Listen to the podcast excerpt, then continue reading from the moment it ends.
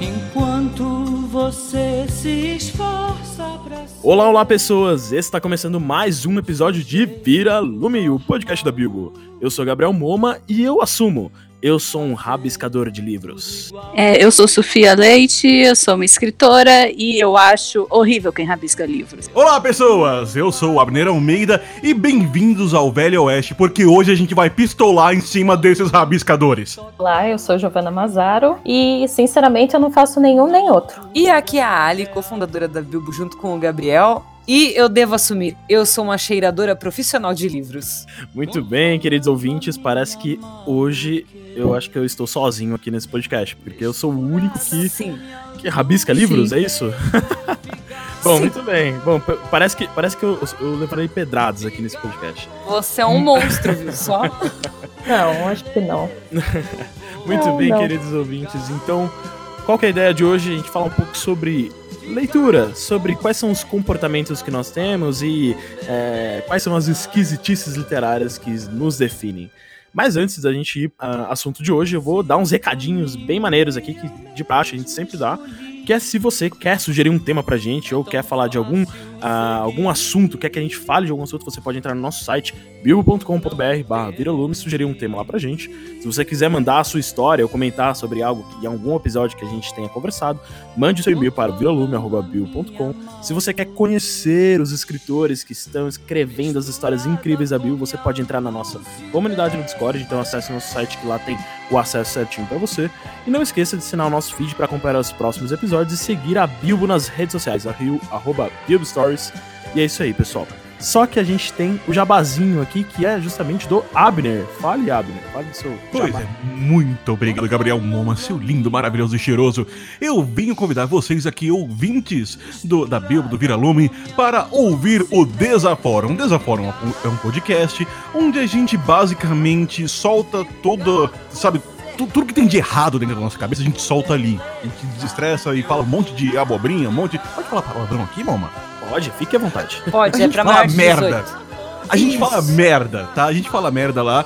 É, a gente te- tivemos um pequeno, uma pequena pausa, umas pequenas férias é, para resolver algumas coisas pessoais. Ele tá mudando de casa. ou eu também mudei de emprego e tava sem computador. Agora tô com computador. O Lipo está mudado. A gente vai voltar a gravar muito em breve. Então assina a gente lá no Spotify, no Google Podcast. E a gente só não tá no Deezer. Inclusive, se você ouve podcast no Deezer, você está errado. Sai do Deezer. Completamente errado. Eu sai do Deezer, concordo. vai pro Spotify, vai pro Google, vai pra qualquer lugar, mas sai do Deezer. Vamos lá, pessoal, desaforum.com.br. Muito bem, então não se esqueçam de ir lá ouvir os episódios incríveis do Desaforo, mas é claro, continua ouvindo aqui a gente, depois você vai pra lá.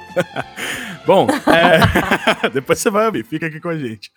É, bom, a pauta de hoje, então, a gente trouxe um pessoal muito incrível, a gente trouxe a Sofia, trouxe a Giovanna e trouxe o Abner justamente pra gente falar sobre as esquisitices literárias que a gente tem, né? Falar sobre leitura, sobre por que, que a gente lê, o que, que a gente gosta de ler. Porque, convenhamos, né? Todo, todo bom leitor tem, tem suas manias, tem jeito de ler, tem forma de ler. Tem gente que vira de cabeça para baixo o livro, vê se o livro tá com a capa dura ou não, vê se a última página é bacana ou não é. Enfim, e aí sim decide se vai ler ou não aquele livro. Mas eu acho que pra gente começar, pra gente ter um, um primeiro, uma primeira provocação, acho que é, normalmente eu finalizo com essa pergunta, mas hoje eu quero começar com ela. Se vocês pudessem salvar um único livro, se vocês tivessem um livro assim, ó, sabe aquele livro que você, vocês que que estão aqui nessa conversa maravilhosa, se vocês tivessem um livro que vocês pudessem salvar só ele, qual livro seria? Dan, dan, dan. A gente, eu não saberia responder uma pergunta dessas. Eu ia ser igual aquela moça do Fahrenheit que se queima com os livros, que prefere morrer queimada com os livros do que, que escolher, do que se entregar. Eu, eu não ia conseguir, não. Cada livro representa uma coisa pra mim no momento da minha vida, eu não teria como escolher. Ótimo. essa, essa é a leitora nata, essa é aquela pessoa que ama ler. e você, Giovana, o que, que você acha? Tem alguma opinião? Abner, quer dizer alguma coisa pra nós? Deixa a Giovana primeiro, depois eu já. Muito obrigada. Eu, eu sou meio que da opinião da, da Sofia. Eu não tenho um livro favorito. Mas, dadas as circunstâncias, eu acho que eu salvaria um que eu gosto muito do Stephen King, Stephen King, não sei como vocês pronunciam aqui, eu vou falar Stephen King, é, seria o Love, Love, a história de Lindsay, que eu dele, como ele é o meu au- autor favorito, é o livro que definitivamente eu salvaria. Perfeito, perfeito. E você, Abner? Olha, eu vou falar um livro que ele não é muito convencional, mas é o livro que marcou a minha infância, que é o Dicionário da Mitologia Grega e Romana, do Pierre Nossa. Grimal. Eu já achei que você ia falar Michaelis. Caramba, como assim? Como assim? É, ele, ele, ele tem uma pegada meio bem sintetizada, mas ele me despertou muito ó, a ânsia por conhecer os mitos gregos e romanos e entender um pouco mais sobre mitologia e como que o ser humano começa a estruturar suas crenças. E disso, isso marcou minha vida em vários momentos, a forma como eu penso, a forma como eu raciocino, meu interesse por filosofia clássica, meu interesse por várias coisas. Começou quando eu fui lá no escritório do meu pai, na biblioteca dele, peguei esse livro que, sei lá, tinha quase umas 600 páginas e era uma capa vermelha, um livro grande, sabe? Um, num formato melhor ele teria umas 700 páginas. E eu peguei esse livro pra mim, que era um dicionário de eh, sumários, e devorei ele várias vezes. Por- eu tive prazer isso, sei lá, com uns 9 anos. Então ele marcou a minha vida de leitor dali pra frente. Perfeito. Uma pessoa muito precoce, Legal. não? Muito, muito, muito. É, seguindo um pouco essa linha, eu, eu acredito que eu salvaria. É um livro que na realidade ele é bem recente, ah, mas que provocou um grande impacto, enfim, na forma como eu penso. Na, mes- na mesma linha que você estava falando, Abner, na verdade, né, que é justamente na forma como eu penso, na forma como é, eu enxergo o mundo, de algumas, enfim, algumas coisas ou situações, e tudo mais que é o Sapiens. É, quem ouviu outros episódios do Viralume viu que eu comentei bastante sobre ele. É, Tá viradão nele. é, e é um livro que, de certa forma, ele. Assim como o Homo Deus também, que é a sequência do, do, do Sapiens, eles são, ah, na minha visão, são livros que eles dão uma visão sobre a história da humanidade, que eu acho fantástico, assim.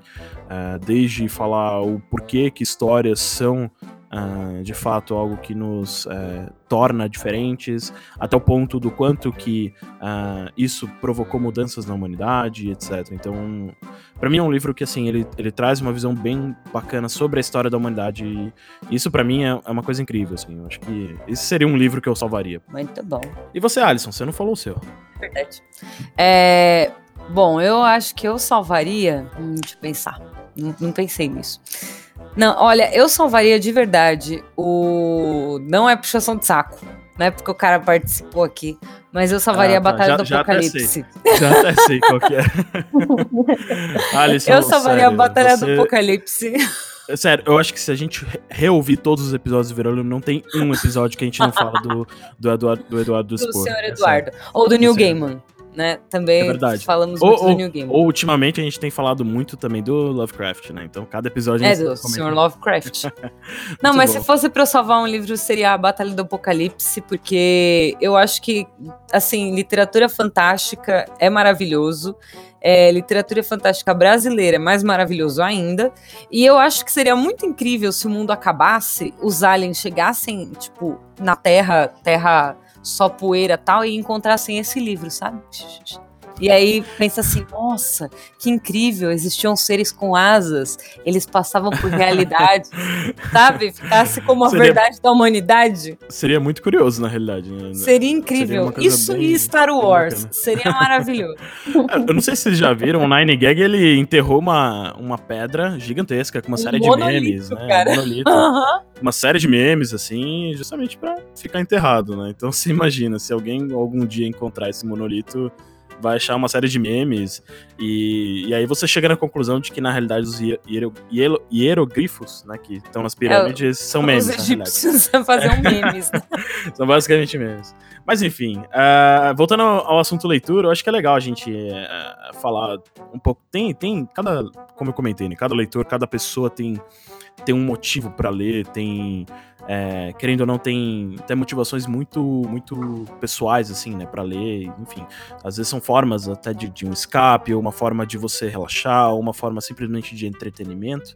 É, e aí, assim, cada pessoa ela gosta, né, de um tipo de leitura tal. Tem gente que lê super rápido, tem gente que lê super devagar. Eu, por exemplo, eu sou uma pessoa que lê devagar, né? Eu sou aquele tipo de leitor que é, é meio que um apreciador da, da, da de cada palavra, sabe? É, eu não sei vocês, vocês são que tipo de leitor, que tipo de pessoa né, nesse quesito de, de leitura? Como vocês leem? Ah, eu leio rápido, eu não tenho lealdade nenhuma com livro nenhuma. Quando eu gosto da história, eu simplesmente pego e devoro e depois fico, eu não devia ter lido tão rápido. Mas aí eu já penso em outro livro, aí eu já vou atrás desse outro livro. Depois Nenhuma lealdade. né? É. Vocês são o tipo de pessoa que lê pra caramba no sentido de, meu, terminei um livro, eu vou pra outro, terminei um livro, eu vou pra Com outro. Certeza. Ou vocês são, ou vocês são aquela pessoa que lê e fica, caramba, deixa eu refletir sobre o que eu li, peraí. Não, nem um pouco. Já emenda um no outro. Depende, na verdade, do livro. Tem livro que é uma pancada na cara tão grande que a gente tem que parar um pouquinho, respirar, reunir os sentimentos de volta que foram pisados pelo autor, e aí que a gente pega outro livro para ler. é, não, tem, teve, teve alguns momentos, em algumas leituras que eu fiz, que eu, eu, sei lá, tava no metrô lendo uma parte, e aí eu parava e eu ficava, caramba, isso aconteceu. E aí depois eu olhava em volta e falava, caramba, não, peraí, eu tô, eu tô, eu tô, eu tô no metrô, tô na vida real, peraí, aqui é um livro, foi um personagem, sabe? não sei, isso acontece com vocês ou é só comigo? Eu não. acho que o nome disso é esquizofrenia, tá? Não, olha. Já, vi, já vimos que eu sou uma pessoa meio você. esquizofrênica. Não, eu entendo você que tem, já teve muitas vezes de ler no ônibus e você se perder. Tipo. Do tipo, ah, é, não, do tipo você vezes. sentar tinha uma pessoa do seu lado, tipo uma, uma senhorinha. Aí você vai, lê, lê, lê, lê, lê, lê, lê, daí você já tem aquele timing, tipo, ah, tá na hora de parar porque eu vou descer. Sim. A hora que você olha, já é outra pessoa que tá já sentada é do seu lado. Exatamente, já é noite, mais ou menos Você ficou isso. o dia inteiro ali, né? É. Você, você entrou, era 7 horas da manhã, e aí você falou, caramba, não fui trabalhar hoje, fiquei lendo livro. Cara, esse é um dos motivos que eu parei de levar meus livros para ler em público. É, Porque sério? sempre acontecia uma cena, uma coisa. Sei lá, não necessariamente aquelas cenas que dá vergonha de ler em público, mas acontecia uma coisa profunda e mexia tanto meus sentimentos. Aí eu olhava para cima e aquela realidade de ônibus, de escola, de não sei o que na cara, e eu sentia, poxa, que, que, que broxante. Que droga. que né? droga. Aí eu gosto, eu gosto mais da intimidade. Eu, eu, chego, boto uma música, pego um vinho, pego meu livro, a gente conversa, assim, é mais Ela isso. pega um Nossa, vinho, você- gente. Nossa, você eu é uma. na frente de televisão ligada. Não, é a sério, eu leio parece- até na ela frente é- de televisão ligada. Se tá um negócio chato passando na TV, eu pego o livro e começo a ler. Não, eu, eu já tenho muito problema, assim, com leitura no sentido de. Não, com leitura no sentido. é, com barulhos externos, na realidade. Até que eu sou o cara que coloco o som lá na maior altura, assim, e pra poder ler. Porque senão. Eu não consigo, eu não consigo. Tipo, tem TV ligada, eu começo a olhar pra TV, tem, sei lá, um- uma mosca voando, eu olho pra mosca. Nossa, eu entro numa bolha, cara. Eu começo a ler, parece que eu tô envolta numa bolinha, sabe? Não sei mais nada do que está acontecendo à minha volta. Minha é assim também. Parece Também. que você entra no, no estado de, de nirvana ali com, com o livro, não sei o quê. Aí daqui a pouco você olha assim, opa, peraí, estou na sala. É tipo isso.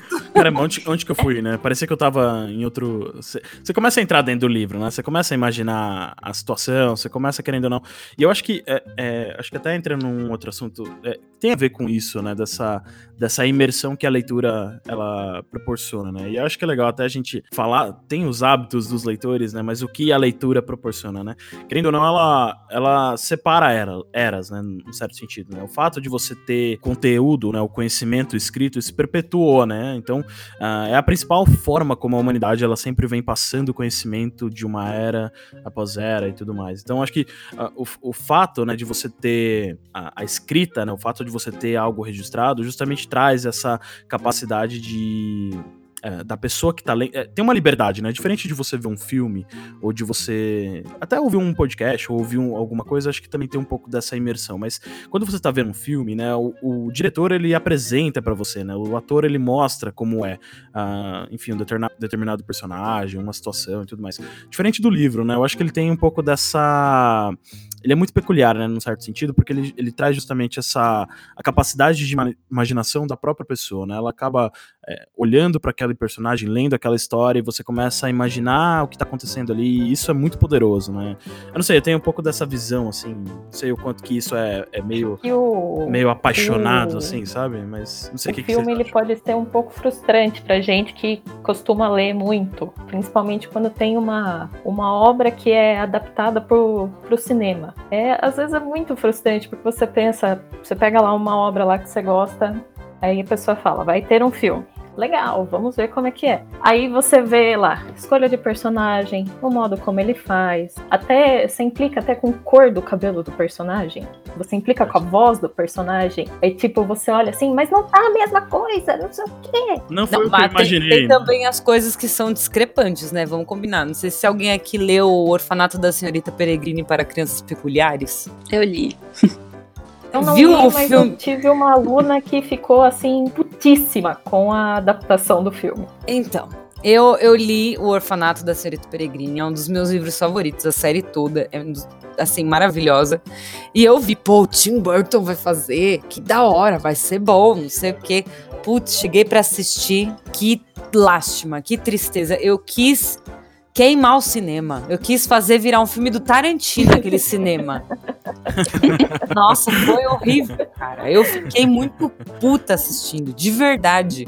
Porque assim, o cara pegou o livro e fez: Eu não vou seguir isso, eu vou fazer da minha cabeça. Fez. Eu vou pegar o título e a, é, e a- e a capa, que é bonito, né? A capa que é bonita. E as coisas meio, meio anos 40 e vou Ou colocar no então, tem, filme. por um, às vezes eu entendo que eles querem fazer. Eles precisam adicionar mais alguma coisa, né? Por causa do, do rendimento do, do filme e, né, prazos, dinheiro, etc e tal. Mas às vezes eu acho que eles transfiguram tanto o livro que Que perde a parece essência. que é uma Perde a essência, história. né? É, parece um fanfic do filme que. Do, do livro que você estava lendo. É, é bem isso, né? Porque é, é, acaba entregando muito. Eu não sei o que acontece, né? Na hora de você transferir uma história. Ah, Mas é, jus- é é justamente isso que a gente tava falando. Às vezes a interpretação, a forma como você enxerga, né? Ou a forma como você lê a história, você tá é, lendo palavra por palavra tal. É por isso que é tão peculiar, por isso que a leitura ela é tão singular, assim, né? A forma como você lê.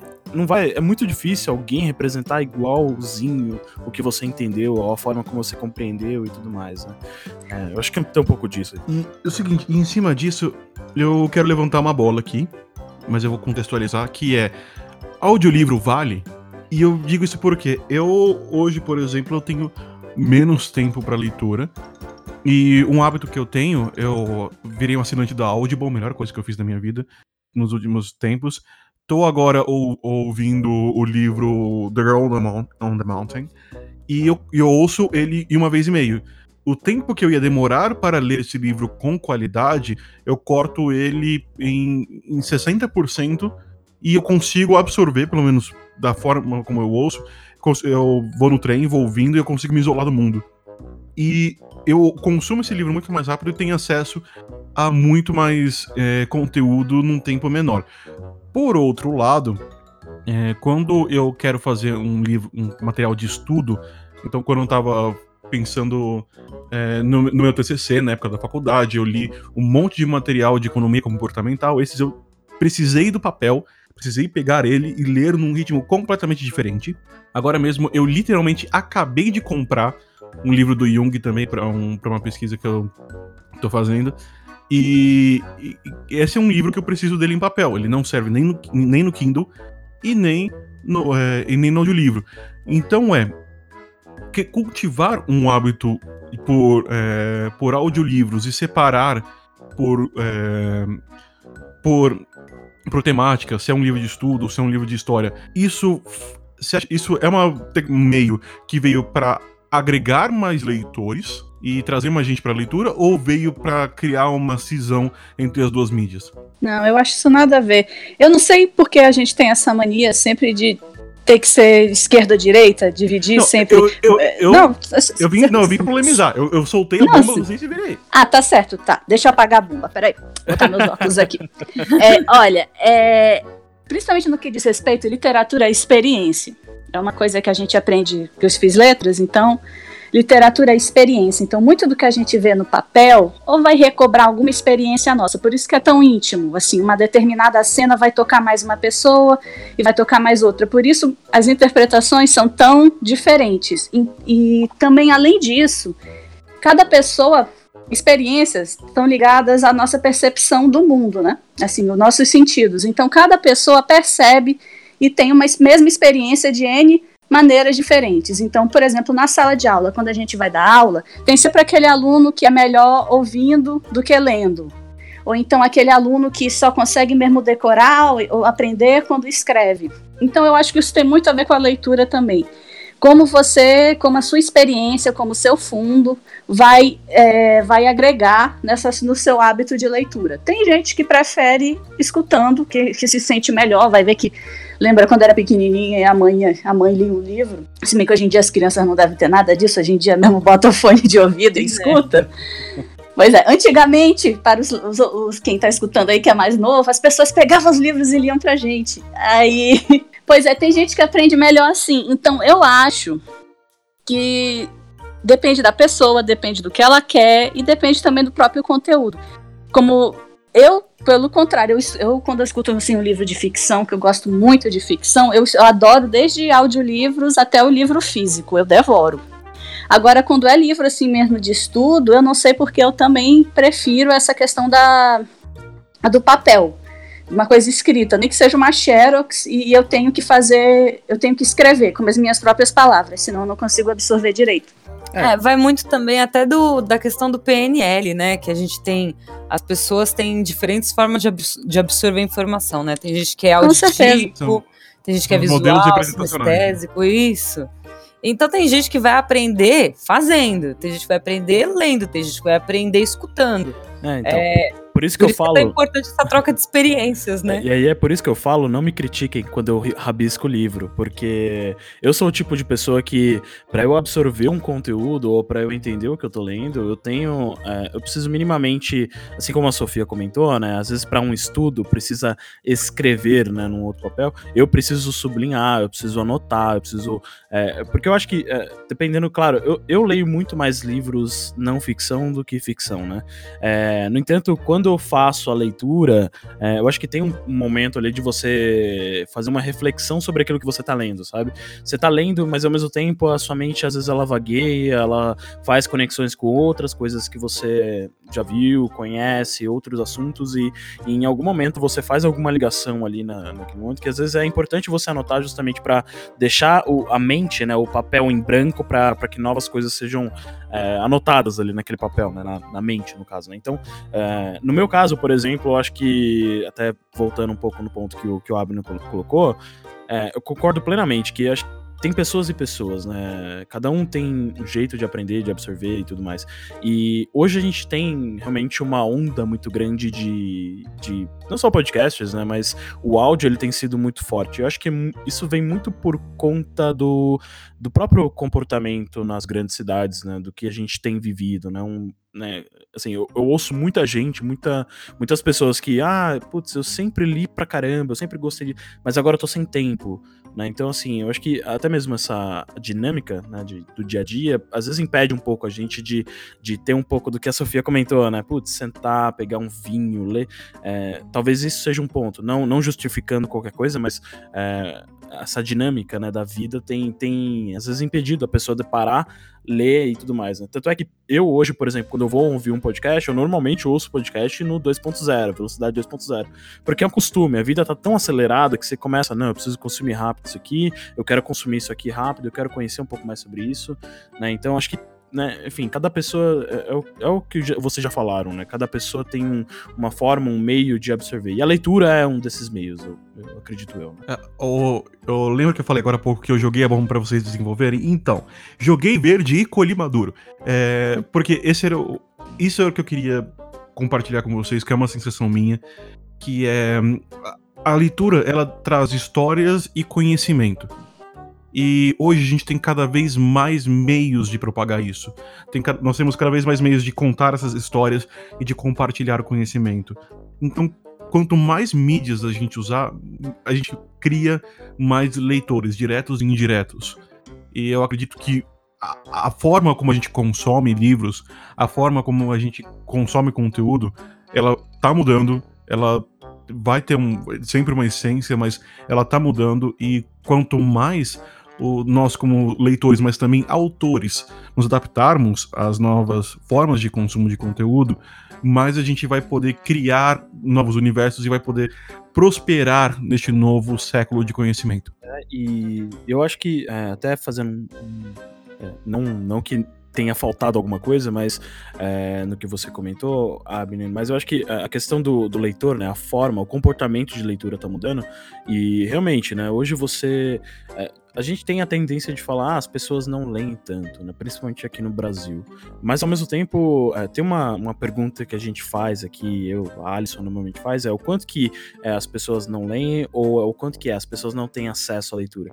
Mas não é nem esse o ponto, é, é tem uma outra pergunta também, o quanto que, na realidade, as, as pessoas elas leem, até leem, só que talvez o conteúdo ele te, esteja sendo muito mais enxuto, né? Hoje, meu, diariamente você lê é, não necessariamente uma ficção, mas você lê blog posts, você lê mensagens, você lê é, uma série de comentários, você lê uma série de coisas, a gente consome muito conteúdo, que às vezes eles são muito mais fragmentados na realidade. Eu acho que é, talvez até você consiga complementar um pouco mais esse raciocínio, Abner, até me falar se faz sentido ou não, mas eu acho que o, o comportamento de leitura, ele, as pessoas leem, mas o, o, conteúdo que é lido, ele é um pouco mais enxuto, menor, é um pouco mais rápido, né? Faz sentido isso? Sim, faz todo sentido, na verdade. É... Então, quando a gente pensa, é, pensa nessa mudança de paradigma de, de consumo, é, a gente pensa o seguinte: tá certo, a gente lê de forma mais fragmentada, mas não só mais fragmentada. A questão é como a gente tem. A, vamos dizer, deixa eu voltar alguns passos atrás. A, a nossa relação com o mundo ela muda de acordo com a nossa facilidade e velocidade para acessar o conhecimento. Então lá atrás, quando a gente não tinha como é, como acessar rápido um conhecimento, a gente tinha um livro, o livro era feito por manuscrito e era um puta trabalho você ter acesso a um livro e saber ler e escrever. Então, qual que era o objetivo? Vou ler isso e vou guardar tudo na minha cabeça. Então a gente lia mais coisas, é, lia por mais tempo, porque a gente tinha que reter. Porque ia chegar no momento que a gente ia precisar daquele conhecimento e a gente não ia ter tempo de voltar e abrir um livro, a gente precisa do conhecimento na cabeça. Quando, quanto mais rápido foi se tornando o nosso acesso à informação, e por isso de internet, né, começou com, uh, com a prensa uh, de Gutenberg até chegar hoje na fibra ótica de, ou no 5G, sabe? Então, quanto mais rápido foi, uh, foi tornando o nosso acesso à informação, mais a gente ficou. Menos a gente se preocupou em reter aquela informação, mas a gente passou a se preocupar mais em ter acesso a mais coisas. Então, é, hoje você vai ver que o multitasking é, é uma coisa que todo mundo fala, ah, eu sou multitasking, eu gosto de várias coisas. É, o lado bom é que realmente as pessoas têm acesso a mais conteúdos. Então, o cara ele vai saber desde música até até até medicina a mesma pessoa. A diferença é, o risco disso é, é quando, quando a gente sabe de muita coisa, a gente cria um mar muito grande de conhecimento, é muito fácil a gente não ter profundidade. E é aí que muda de um leitor assíduo para um não assíduo. Né? O, a gente acaba tá exposto à informação o tempo todo, a gente tem, consegue saber sobre tudo, mas saber de fato sobre algo, se aprofundar em algo, é uma coisa que tá cada vez mais diminuindo exatamente pela forma porque a gente não precisa mais guardar na nossa cabeça. E, e como a gente não guarda mais na nossa cabeça, o nosso próprio relacionamento social com aquele conteúdo muda, sabe? Porque pensa, o de que que vale a pena mais hoje? Eu gastar 50 horas para saber sobre um conteúdo específico ou eu digitar no Google e procurar no Wikipedia? O que, que é mais fácil hoje? No mundo de conhecimento acelerado. Não, perfeito. Totalmente Google ali é, é muito Sim. rápido, né? E aí você não. É o que você tá falando, você não guarda a informação. Na realidade, é como se o cérebro tivesse sido. A memória, né? Ela foi terceirizada, por assim dizer, né? Então tá lá tudo lá no Google, né? Isso não é só conhecimento. Eu vou te dar um outro exemplo que você. que, que assim. Tá, é totalmente relacionado a isso, mas, mas muitas vezes muitas pessoas não percebem. Que é da mesma forma que a gente não guarda mais conhecimento, a gente não constrói mais patrimônio hoje, por exemplo. É muito mais fácil você ver um jovem usando Uber do que comprando o carro. Você Sim. vai ver, Perfeito. a gente não compra mais fita VHS, DVD, Blu-ray.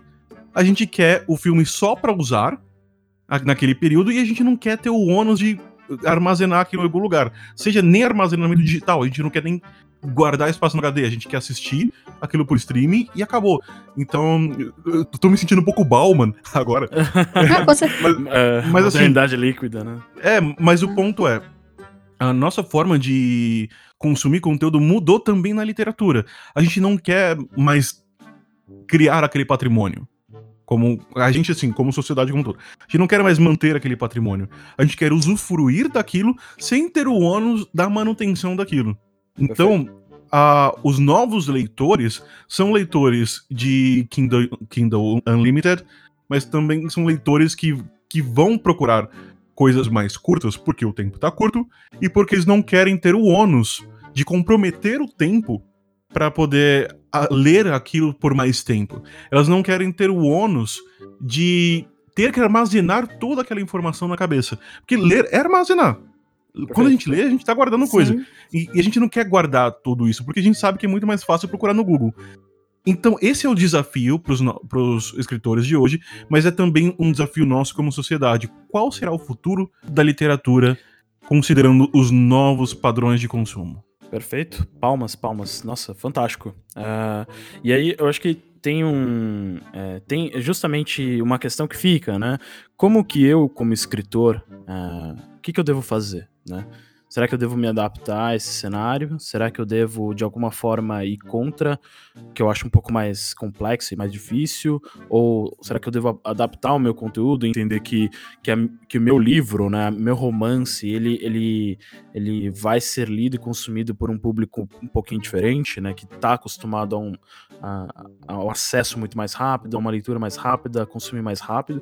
E aí eu acho que eu deixo uma pergunta que é um pouquinho, talvez, é, não, não cabeluda, mas, né, enfim, pra gente entender, acho que a Sofia e a Giovana, elas que, que têm escrito, né, têm se dedicado em alguns momentos a, a escrever histórias, né, o que, que vocês enxergam disso? Qual a opinião de vocês? Vocês, agora é muito mais eu, vocês como escritoras, né, não sei, o que, que vocês falam a respeito desse novo comportamento de leitura, do, desse novo leitor? Pois é, eu acho que assim como nós temos leitores novos, um novo tipo de leitor, a gente também tem um novo tipo de escritor. Muito do que a gente.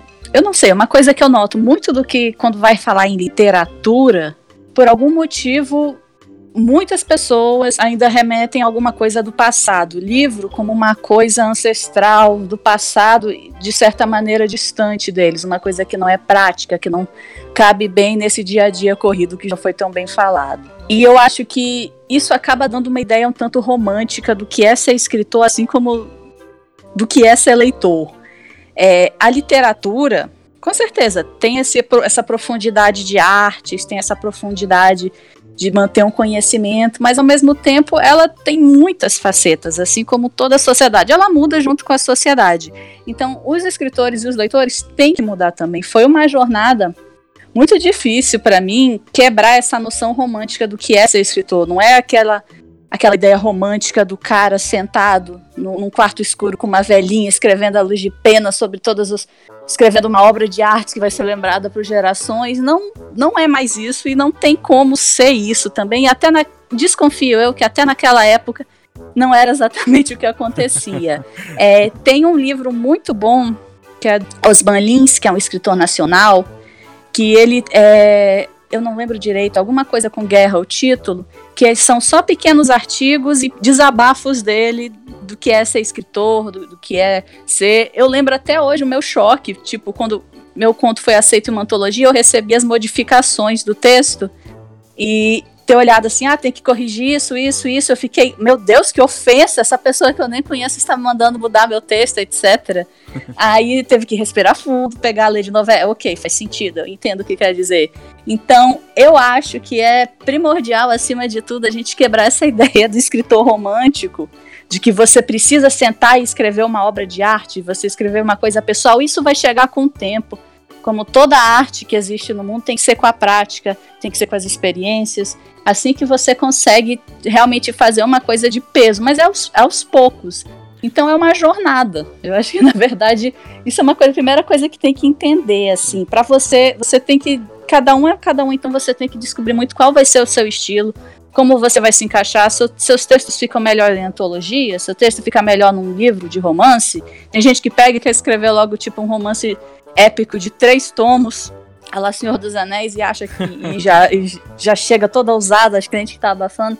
E não é, isso é, uma, é, um processo, é uma coisa difícil, tem que ter prática, tem que ter os horários, tem que ter a, os exercícios. Então eu acho que acima de tudo, é, tem que saber, como toda profissão, tem que saber gerenciar o tempo, tem que saber selecionar o público e acima de tudo saber o que que você quer, né? Entender o que que essa literatura é para você, o que que a escrita é para você, para você entender o que que você quer passar, né? Eu acho que acima de tudo esse é o mais importante. Se ela te faz bem, se você quer fazer os outros se sentirem bem, se você quer ensinar, se você quer só ajudar os outros a fugirem um pouco dessa realidade. E daí você vai trabalhando, escadinha para cima com o meio que tiver, porque hoje em dia escritor não é só escritor, você tem que vender seu livro, você tem que fazer marketing, você tem que fazer conexões. Então, é, não é nada romântico. Ótimo, nossa, falou muito bem. Ah, Giov Giovana, você tá por aí? Tá quietinha, tá quietinha. Já ouvi os outros falando. Está apreciando. É, eu tô apreciando. É que, na verdade, eu me senti um pouquinho deslocada agora. Como assim, Giovana? Diga, diga, diga. Não, é assim. Quanto à, leitura de hoje, eu, eu penso de maneira um pouco prática. Eu penso, a hora que eu escrevo, eu penso, eu penso como, eu, como se eu fosse a, a minha própria consumidora. O que eu escrevo, eu vou ler? eu pagaria para ler? Eu perderia meu tempo lendo? Eu não sei, eu não sei, eu não sei se é uma, uma forma muito prática ou muito, muito esdrúxula de pensar. Não, mas com é o que eu vejo. A gente a gente é o que a gente escreve, a gente tem que ser. Então, a gente não... eu, eu penso assim, eu acho que por mais que eu queira escrever uma coisa assim muito muito épica, muito bonita, muito romântica, ou muito sangrenta, ou uma coisa que vai fazer todo mundo pular da cadeira, mas é uma coisa que as outras pessoas vão ler, vão consumir. Senão, eu acho que não vale nem a pena você começar a colocar a ideia no papel. Com certeza. Não, faz muito e outra forma também que eu penso, se você quer ter, você, ter, você quer ter coragem de começar a escrever, então não, não se corte muito, não, não deixe de ter coragem para fazer o que você quer fazer. Só que você tem que pensar que o não você já tem. Então, se o não você já tem, você tem que ir atrás do sim. Se é isso que você realmente quer fazer. Se você quer escrever aquilo que você realmente quer escrever, então vá. Perfeito. Acho que é isso. não, faz muito sentido, muito Giovana. Eu acho que é, foi, é, foi bem colocado isso que vocês é, diz, disseram, né? Sofia, Giovana também, assim como o Abrino também colocou. É, que eu acho que é, tem um pouco disso, né? Você precisa entender e acreditar naquilo que você está escrevendo. Você precisa. É, né?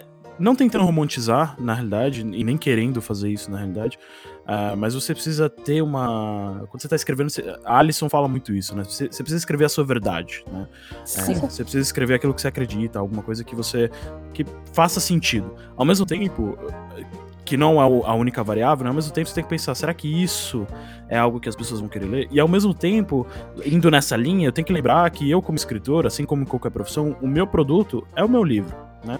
O, o livro, ele é, querendo ou não, o meu produto. Né? Então alguém vai ler. Né? E aí, é, pra gente retomar um pouco até mesmo o assunto da questão da leitura, né? eu às vezes, como leitor, eu começo a olhar para aquilo que está sendo escrito e falo: o que, que, será que essa pessoa que escreveu essa história, o que, que ela queria dizer, que que ela, que que ele, qual a história que ele queria contar, o que está sendo dito, né? Qual, qual, qual é a, a essência disso aqui?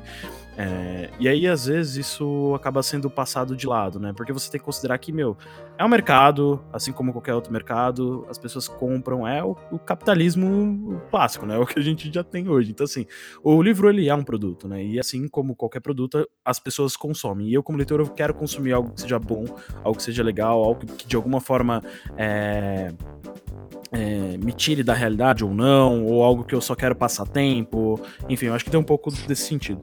Aí, é, gente... Assim como Opa. também. Desculpa te cortar, Gá. Não, pode assim falar. como também a gente tem que pensar, né? É, o mercado ele tem opções diversas para diversos públicos.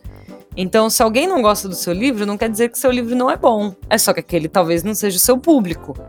Então você sempre tem que pensar, é o que a Sofia falou, você tem que pensar para quem que eu tô escrevendo, quem que eu quero que leia e fazer bem direcionadinho, né? Porque nós como leitores vamos procurar também aquilo que a gente quer ler. Sim. Exato. É, e aí, até entrando um pouco mais no cenário de escolas, por exemplo, né? Eu acho que, claro, existe. Tentando, talvez pole, é, polemizando um pouco, né? Mas existe uma, um debate do tipo, ah, será que eu devo trazer Machado de Assis para uma terceira, quarta série ler? Né, o quanto que isso faz sentido para aquele contexto né, da, daquela criança, é, ainda mais hoje, né, como a gente já comentou, né, um cenário onde meu, tudo rápido, né? A criança ela tá sempre no celular, ela tá ou no computador, ou ela tá no, no videogame, ou ela tá, sei lá, meu priminho de 10 anos, viciado em Clash Royale, e, enfim, é isso que ele quer, é isso que ele tá afim. E aí o quanto que, é, o quanto que, por exemplo, certas literaturas, né, certos livros, certas histórias fazem sentido para um público, sabe? E aí, é, até um, uma, um, questionamento que me veio à mente quando eu tava montando essa pauta, eu lembrei, caramba, tinha prova de livro, né? É, faz sentido? Tinha, não faz? É um negócio... Cara, prova de livro não hum. faz sentido. Não e eu parece porque, sentido, né? Cara, eu, eu passei quase todas as minhas provas de livro lendo o resumo do livro e beleza. O, e isso não me fez menos leitor, porque eu tava lendo outras coisas, sabe? Tava lendo coisas que me interessavam. Eu acho que dos poucos livros que me recomendaram, que, que, era, de, que era pra eu ter que ler na, no ensino médio, eu acho que um dos únicos que eu li foi Memórias de um Sargento de Milícia. Isso porque eu achei o livro engraçado. Fora isso, cara, eu chegava na metade e falava, ah, mano, que merda. Que merda é essa, sabe? Tipo, eu, eu Abner, falando de um puta escritor antigo, falando, que merda é essa? Mas a verdade. a, a, verdade, cara, é que eu tava lendo. Eu tava lendo naquela época. Eu tava lendo outras coisas. E outras coisas, às vezes, mais complexas do Sim. que aquilo que eu tava lendo. Uhum. O ponto é, é, a prova não provou que eu li. Porque Sim. eu passei. Exato. Lendo o resumo. E o conhecimento que eu adquiri lendo as outras coisas me foi muito mais útil na minha vida do que o, o, o saber sobre Primo Basílio, sabe? Perfeito. Não, e outra, você não fazia prova por causa do livro, porque o livro tinha alguma mensagem, porque ia te passar conteúdo. Não, é porque você, você ia fazer o vestibular. vestibular. Exato. Você fazer o vestibular quer perguntar sobre o período da literatura daquele livro, não é perguntar sobre a mensagem do livro, que você entendeu do livro. É muito mais interessante você ter um debate em sala sobre o que aconteceu, tipo, pô, aí, aí o Bentinha Capitu, o que aconteceu? Né, você tem um debate que nem tem, muita escola faz o julgamento, né, da Capitu, que é muito legal. É, que é para aí sim as pessoas participam, falam sobre o livro e tudo mais. Eu, por exemplo, não li quase nenhum livro que tinha que ler para Unesp, para Fuvest, aliás, e li um livro que tinha que ler para Unesp, que eu amei, que foi Incidente em Antares. Só que nenhuma escola pedia para ler Incidente em Antares, eu li por conta própria. Então, e o, o, se você for, se a gente for ver, o, o propósito inicial de ter a leitura, no, ter os livros na FUVEST e na escola, era para formar pensadores, porque através da leitura pensava-se que você poderia estimar um eh, estimular um pensamento crítico na pessoa para discutir aquele tema, discutir aquele livro, e com isso você criava esse pensador que poderia discutir questões outras que não aquelas do livro. O ponto é que isso se perdeu ao longo do tempo e o que era um, uma o que era uma doxa, o que, o que tinha um propósito ali para existir, passou a se tornar uma ortodoxia, do tipo, precisamos ler esse livro porque é um clássico e a gente tem que ler. Mas o propósito de criar pensadores e de estimular esse pensamento crítico, estimular o pensamento em si e expandir a mente, que é o que a leitura faz, ele foi completamente perdido. E foi substituído por uma prova que vai de 0 a 10. Então, a, a grande eu acho que a grande revolução que a gente vai ter no sistema educacional em termos de leitura é quando a gente voltar pro, pro princípio de por que a gente colocou o livro ali.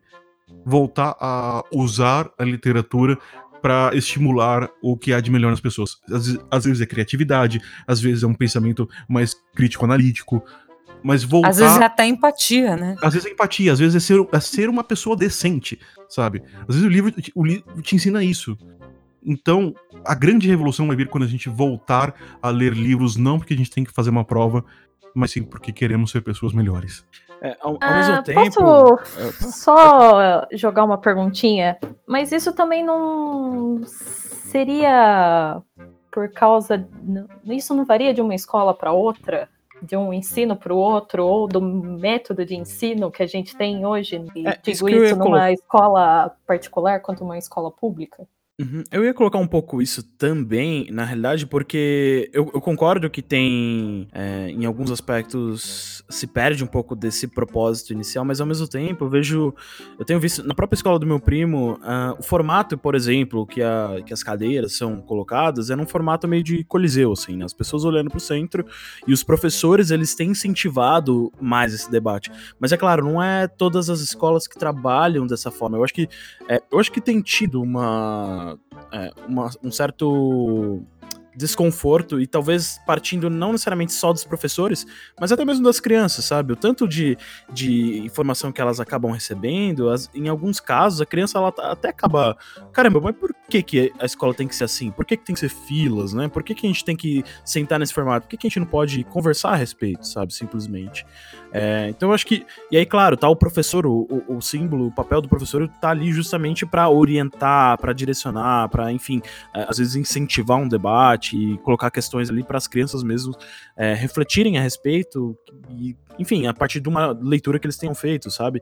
E eu acho que é um pouco isso que, que, foi- que a, que a Giovana comentou, justamente o quanto que é, é um- não é uma questão só de escola para escola, sabe?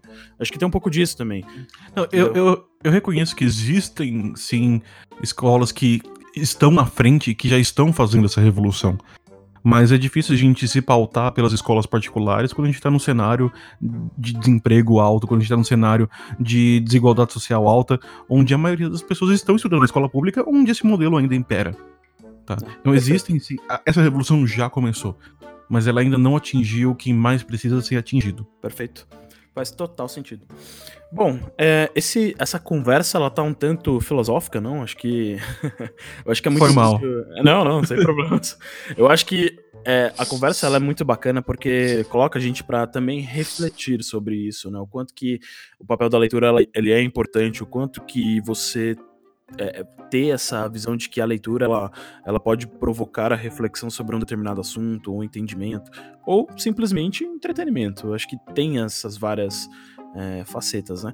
É, mas aí, olhando pra gente, pra nós, eu, Alisson, Abner, Sofia e Giovana, estamos aqui presentes para falar justamente sobre o tipo de leitor que a gente é. E aí, eu coloco um ponto pra vocês que a gente começou falando sobre ele e a gente não terminou.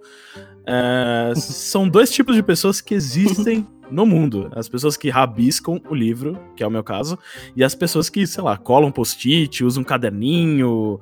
Quem vocês são na fila do pão? Digam, digam. Bem, como eu já falei, eu não gosto de rabiscar livros, mas depende muito também do livro, por exemplo. Eu não sei porque eu não tenho problema em rabiscar uma Xerox, por exemplo. Mas quando eu pego o livro, eu não sei porque me parece uma coisa meio sagrada. Eu lembro até hoje que eu ganhei de uma primazinha minha aquele Destrua, Destrua esse diário. Nossa, aquele nem ganhei, não destruí. Nunca Pois destruiu. é, foi cartásico pra mim isso, porque eu peguei, ok, eu vou fazer isso disso até o final, vou fazer tudo. Aí tem uma que é desenhe o que você quiser nessa página. E é aquela página grossa de livro mesmo. Eu, ai, meu Aham. Deus, ok. Aí eu fiz. Aí na página seguinte, arranque a página e jogue fora. Eu, meu, Meu Deus, Deus. do Não acredito nisso. Aí eu fui, eu fui fazer, eu fiz o diário todinho. Foi Eu não doido. correndo, mas foi. Nossa. Ah, é. E- Não, mas ó, é- eu acho legal, é tão legal você pegar uma folha, se- é, dá uma sensação tão. Parece que você tá tendo um orgasmo, assim, de rasgar uma folha. É um livro. absurdo fazer Eu acho isso cara. uau, assim, sabe? Eu, eu não, sei Não, porque. É, é, não. pra mim é a mesma sensação de você pegar uma barra de chocolate, abrir ela e, tipo, dar uma mordida, sabe? Isso pra mim, Não. é, pra mim me dá essa sensação, sério. Eu Meu tenho Deus, isso. eu não. não tenho isso, não, Eu realmente. tenho isso. Eu lembro, quando eu Não era é eu- pequena, pra Não é que eu saio ideia, rasgando na livraria, eu saio rasgando. Seu Você é um monstro. Não é isso que eu faço, tá? Mas quando é meu, eu, eu tenho essa hoje. liberdade.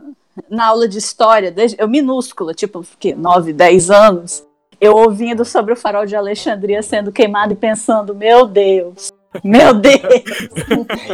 e hoje em dia as pessoas com acesso a livros rasgando e. e, e ai, meu Deus. Eu entendo, tem os que rabiscam por amor, eu entendo. Tem gente que gosta de pegar uma passagem que gosta e, e sublinha para ressaltar, porque quer falar depois, ou quer fazer uma resenha depois. Eu entendo, mas eu não consigo, isso não consegue entrar na minha cabeça. É Mas tipo, eu não sei. Mas e se for um livro técnico? O Abner ele colocou essa pergunta antes da gente É, entrar aqui. E se eu um vou- livro técnico? É, eu vou, eu quero compartilhar, aproveitar esse momento, Moma, se você me permite, é, exatamente para falar que tipo de leitor eu sou nesse, nesse quesito. Livros de história, que, que é um livro que você lê de ponta a ponta e cria essa é, essa timeline, essa, nossa, eu tô, falando, tô muito publicitário misturando inglês. É, mas você vai criando essa linha do tempo. Né? Esse é o tipo de livro eu eu, eu, gosto de ler e, eu, esse ele para mim ele é sacro. Se alguém entortar um pouquinho minha- qualquer livro minha da coleção do Coney Golden ou do Cornwell, essa pessoa vai, eu vou sair no tapa com ela. Mas, mas por exemplo, eu é, quando eu tava fazendo meu TCC, nos livros meus, meus de economia, e cara, eu, eu passava o. Caraca, como é que é isso em português? Eu passava o marca-texto em tudo. Meu livro é todo amarelo. Mas por quê? Porque eu precisava hum, identificar algumas coisas para acessar rapidamente depois. Eu também, por exemplo, tava lendo a, a República de Platão. Cara, é muita coisa, cara, é muita coisa, informação. E alguns, tem alguns pontos chaves que eu sei que se eu ler aquela frase ou aquele parágrafo, eu vou lembrar do capítulo inteiro. Então, para esses livros eu marco, eu não escrevo, eu só marco, fa- faço um, um, um highlight, um des- destaque naquele trecho que é um, gatilho mnemônico para eu lembrar do contexto, mas só para livros de estudo e livros relativamente técnicos.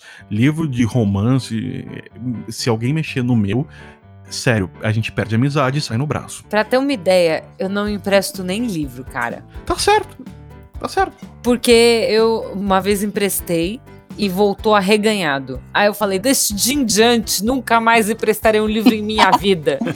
e nunca mais emprestei. Pode me chamar de egoísta. Bom, mas assim, é, você não empresta livros, mas eu já vi muita gente é, que compra dois, né?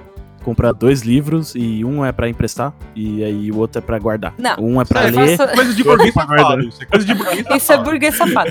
Não, mas ó, eu, eu faço assim.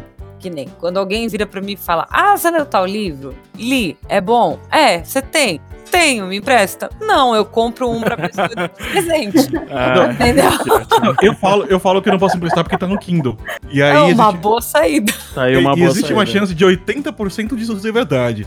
É porque tem tanto livro, né, no Kindle, então, enfim. Não, não, mas, não, mas é, de verdade, quando eu falo eu, desculpa, eu não posso emprestar porque eu só tenho no Kindle, 80% de chances de eu estar falando a verdade e 20% de eu só não quero emprestar mesmo. Ah, vamos Olha, vamos desse- levar isso em conta na hora que pedimos um livro emprestado pra você. Olha, Vou botar desde no que eu Kindle. vi, desde que eu vi Toy Story 3, eu aprendi a importância do desapego. Então, assim, os livros que eu amo de paixão, eu nem falo que eu tenho. Mas os livros que eu li, gostei, começo a falar, e a pessoa me empresta, eu empresto já com o coração dizendo adeus pro livro. Dando adeus, né? Falando, Esse livro É, não é, voltará tipo, mais. Você me, é, você, você, me, você me serviu bem, eu te amo, nosso momento foi lindo, agora vá e ilumine a vida de outra E pessoa, você viajante. diz, né? e aí você diz, ó, vá.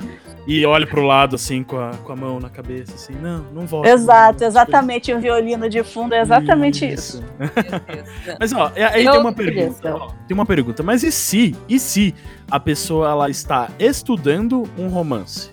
E aí, vale? Vale? É livro de estudo. É livro de estudo. Aí a pessoa. O, o livro de estudo, o livro técnico, é o de estudo, é o objeto do- da sua pesquisa. Se o, se o objeto da sua pesquisa for um quadrinho da Marvel ou da DC, cara, rabisca. Porque você vai precisar daquilo. Ou eu, eu acho que. Não, mas eu, eu realmente separo, eu entendo que quando a gente tá fazendo um estudo, a gente precisa criar marcadores pra poder deixar o estudo coerente. Aquele deixa de ser um livro de apreciação e passa a ser um objeto de trabalho. É, mas e se for o caso da pessoa estar estudando como rabiscar um livro e Aí, ela ó. tá estudando um livro sobre rabiscar livros que narra um romance? Aí ela rabisca o livro e cola post-it. que loucura. Nem sei, nem eu sei, nem eu sei o que, que eu perguntei. Mas ó, tem, uma, tem um paralelo Nível. que o, que o Marcelo, o Cello, né, ele, ele perguntou fora aqui dos, dos, dos bastidores, né, ele perguntou. Né, imagina assim, ó, é, você tem um quadro, você é artista, você tem um quadro, você pintou um quadro, você, você é o cara que foi lá, ficou horas e horas pintando um quadro. É, você gostaria que as pessoas riscassem ou anotassem sobre o pensamento, né, o que que ela, ela tá olhando o seu quadro, ela chegou na frente do seu quadro, ela começou, hum, isso aqui me passou essa ideia, tal. Imagina as pessoas no museu. A pessoa tá no museu sentada ali olhando, hum, esse quadro é interessante. Aí ela tira uma caneta do bolso, começa a rabiscar ali pra, pra, pra Dá um anotar as coisas. Olha, um olha, me, me- me permite ser, ser um pouco, pouco, pouco polêmico aqui e antagonista? Seja. Então, Faguion, um, um beijo, você é muito querido, mas eu acho que a sua comparação não faz sentido e eu vou explicar por quê. Quando a gente faz um quadro, a gente faz um quadro. É aquele quadro. É Não visual. existe outro. É. Quando a gente faz um livro, eu posso ter mil impressões daquele livro. E se eu faço Entendeu? uma ilustração digital? Então, se você faz uma ilustração digital, você pode. Cara, você tem. Pode copiar. Cara, Ctrl C, Ctrl V, você tem uma cópia nova, eu posso rabiscar em cima da cópia nova à vontade. Então isso Ah, significa que eu posso riscar um livro digital? Se o seu aplicativo de leitor digital permitir, sim. Por que não? Você Olha, é a única forma que eu sublinho o livro é na cópia digital. Porque Olha ele só. tem lá pra Viu? criar os highlights. Aí lá eu não me importo. Mas no livro físico, se tiver uma orelhinha, qualquer coisinha, nossa, mas eu surto. Eu, pra Mas, você ah, ter aí- uma ideia, eu pego o livro na livraria, tipo, o montinho, na hora que eu vou levar o meu livro. Se eu vejo que tem um livro que tem uma, uma, uma orelhinha, na verdade, eu desfaço ela, ponho direitinho no fim da, fi, da, da pilinha pra ir desamassando. E eu normalmente pego um livro que está no fim de todas, porque eu sei que ele vai estar com todas as folhinhas retinhas, bonitinhas, sem um amassado, sem uma ranhura. Pego ele com muito amor e cuidado, verifico cada página e levo pra casa. Nossa, que ritual, hein? É um ritual tem Olha, E aí você acaba falar- invocando alguém ali naquele momento ou não? Normalmente o cutulo depois, mas não é Ah, tá. tá só bom. no momento. assim. Mas eu vou falar que o, o Faguion, ele deu uma ótima ideia de ar- arte moderna. É um, um quadro que é feito para as pessoas escreverem nele. E essa é a Ah, né? introdução. É, um, todos os quadros brancos, né? As pessoas chegam, você olha e escreve o que você quer escrever. Ponto. ou não, ou a Exibição, faça a sua própria coisa. arte. Olha só. Nos diga sua arte. Ou então ele faz uma, uma pintura, tipo, moderna daquelas que é, é um risco vermelho, um risco branco e um pingo de tinta. E a pessoa escreve por cima disso qual que, é, qual que é a sensação que ela sentiu quando ela viu aquilo. É, a sensação E o é que... Cooperativa. A sensação Exatamente. é que... a sensação É é, o que que chamam é de cocriação hoje em dia. dois traços e um pingo. É isso que eu senti, né? Porque às vezes você olha e fala, tá, não significa... Então, cara, é cocriação, cocriação no futuro.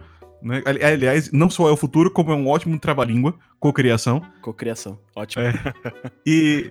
Não, mas, mas de verdade, eu acho que. é, como, como pintor, eu gostaria muito que escrevessem sobre minha obra. E. Sobre a sua obra. Sobre Isso. sentido a respeito da sua obra, não sobre ela. Sim, mas Nela. por, mas por quê? Porque, porque eu tenho uma cópia. Ah, A perfeito. grande, a grande questão é, é, é simplesmente a cópia. Uma- uma- pensa para um escritor.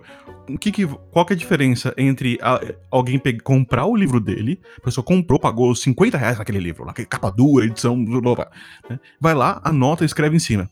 E a- isso é uma coisa, ok? Guarda essa ideia na caixinha. Aí vai outra pessoa, entra na casa do autor, pega o manuscrito que tá na, na escrivaninha dele e começa a rabiscar em cima do, do manuscrito. Esse é o filho do escritor. Só pode, Então. só pode. Não, mas pensa, comparar o, isso, com- ah, comparar escrever em cima de um quadro, é você de falar que a pessoa foi lá e escreveu em cima do manuscrito do escritor que só tem um. Perfeito. Aí faz sentido. Então- Daí você Aí quebra a acho que mão do faz filho da puta, né? Exatamente. Aí você corta o braço fora. Então, eu acho que é o seguinte, eu acho que a gente tá chegando num... num- me corrijam se estiver- eu estiver enganado, mas eu tenho a percepção que estamos chegando num relativo consenso de que, por mais que a gente tenha siricuticos quando as pessoas mexem nos livros, a grande... a resposta final é quem comprou o livro faz com ele o que quiser. O livro é meu e eu faço o que eu quero. É isso. Desde que não seja do meu lado, você faz o que você quiser. Ai, que ótimo. A não ser que você compre um livro que já esteja arriscado. Não, e dedicatória, como vocês se sentem? Eu acho o máximo quando eu vou no sebo, pego e tem dedicatória. Nossa, eu também Ah, adoro. interessante. Então, eu adoro. Eu- faço coleção de assinatura de livros. Eu vou atrás dos autores para autografar meus livros. É, Persegue os autores. É o único.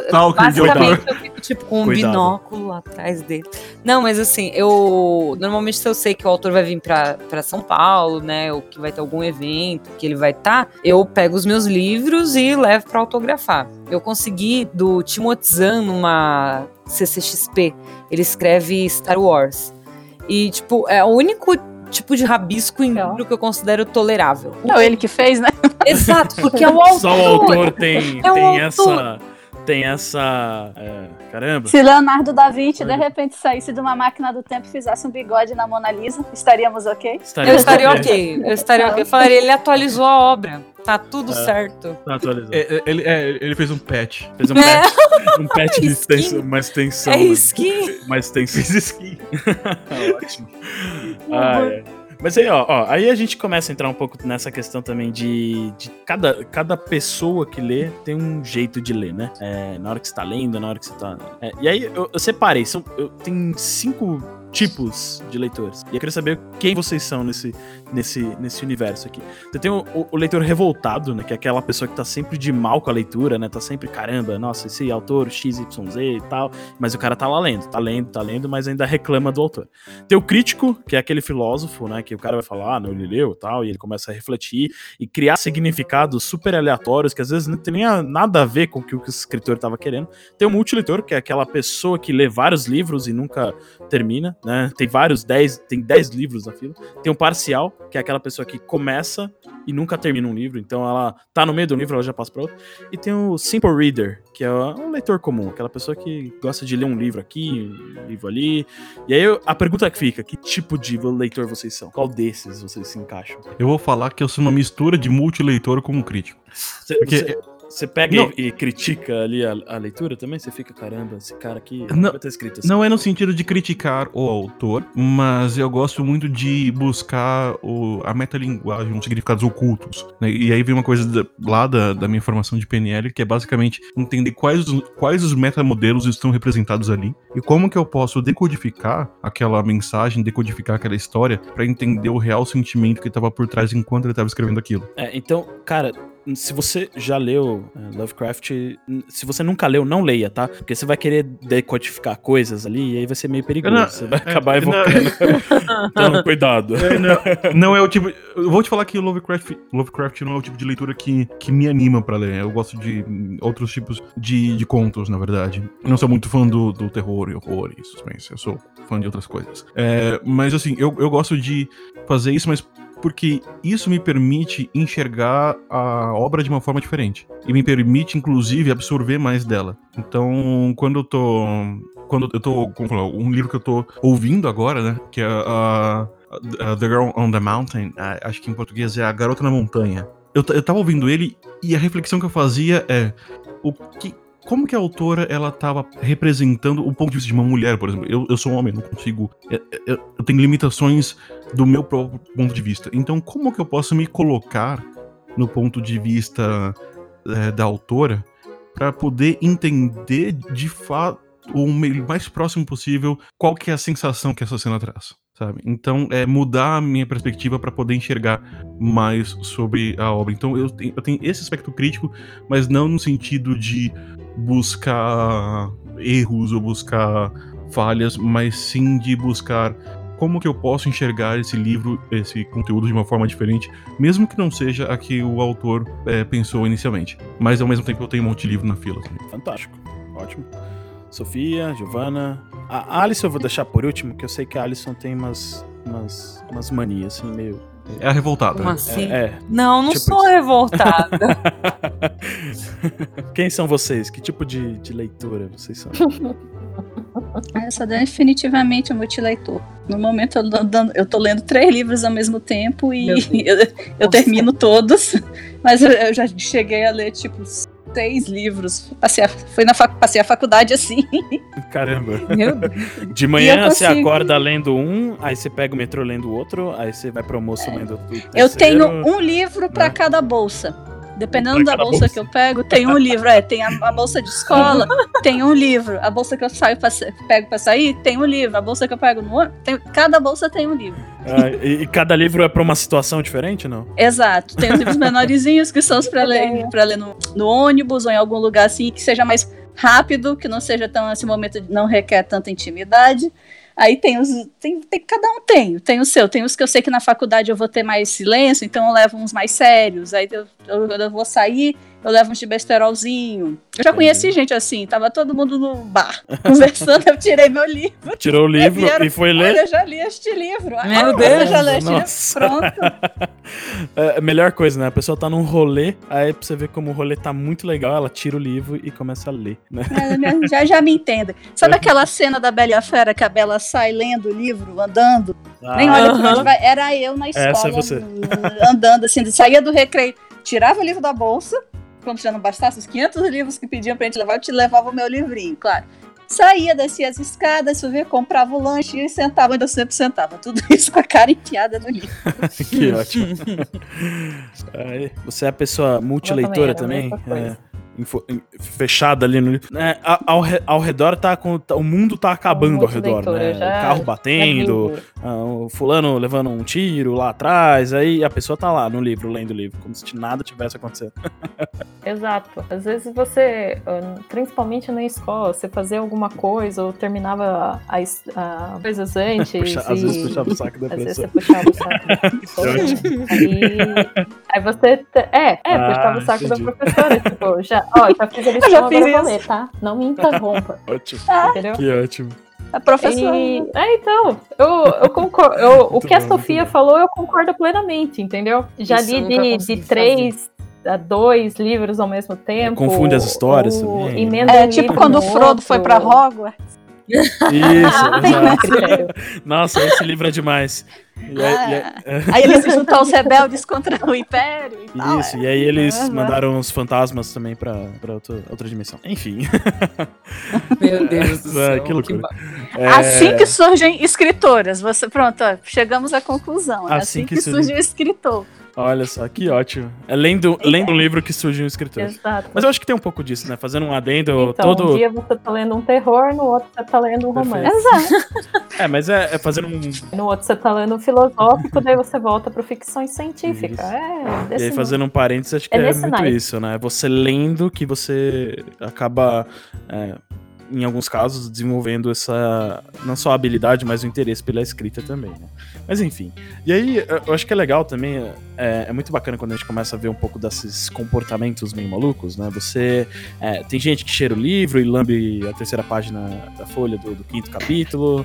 Tem gente que segura o livro com a mão esquerda e dá três pulos com, com a perna direita. É, enfim, aí tem uma série de, de, de costumes, hábitos, rituais, é, enfim, para evocar algum espírito de leitura. E, e- e aí a pergunta que fica é: vocês, vocês têm algum hábito que é um- uma coisa meio maluca, assim, uma coisa que você fala, cara, eu nunca vi ninguém fazendo. Saber de onde você tirou esses hábitos. Não, esses hábitos eu chutei, na realidade. Não, mas a verdade é que, ó, por exemplo, Cheirar o livro eu acho um negócio normal. normal. Ah, né? eu cheiro livro. É, eu cheiro acho. livro. Eu cheiro o livro também, Então, mas né? a, a Ali, por exemplo, ela tem um, um- Ela tem aquele. Qual que é aquele hábito que você faz, Ali? Toda vez que você vai comprar um livro, você. Ah, você- eu leio as últimas páginas pra ver se é a conclusão da história vai valer a pena. Ela toma Aí eu o maior faço isso com spoiler. alguns. Maior spoiler Eu da faço vida. isso com alguns.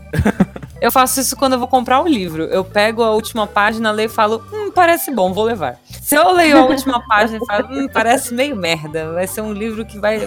Porque assim, às vezes eu tô muito afim de ler o livro, porque a capa me chamou atenção, o título me chamou atenção, eu gosto do autor e tal. Aí eu pego e falo, hum, parece muito bom, deixa me ver. Aí eu abro a última página e falo, hum, é.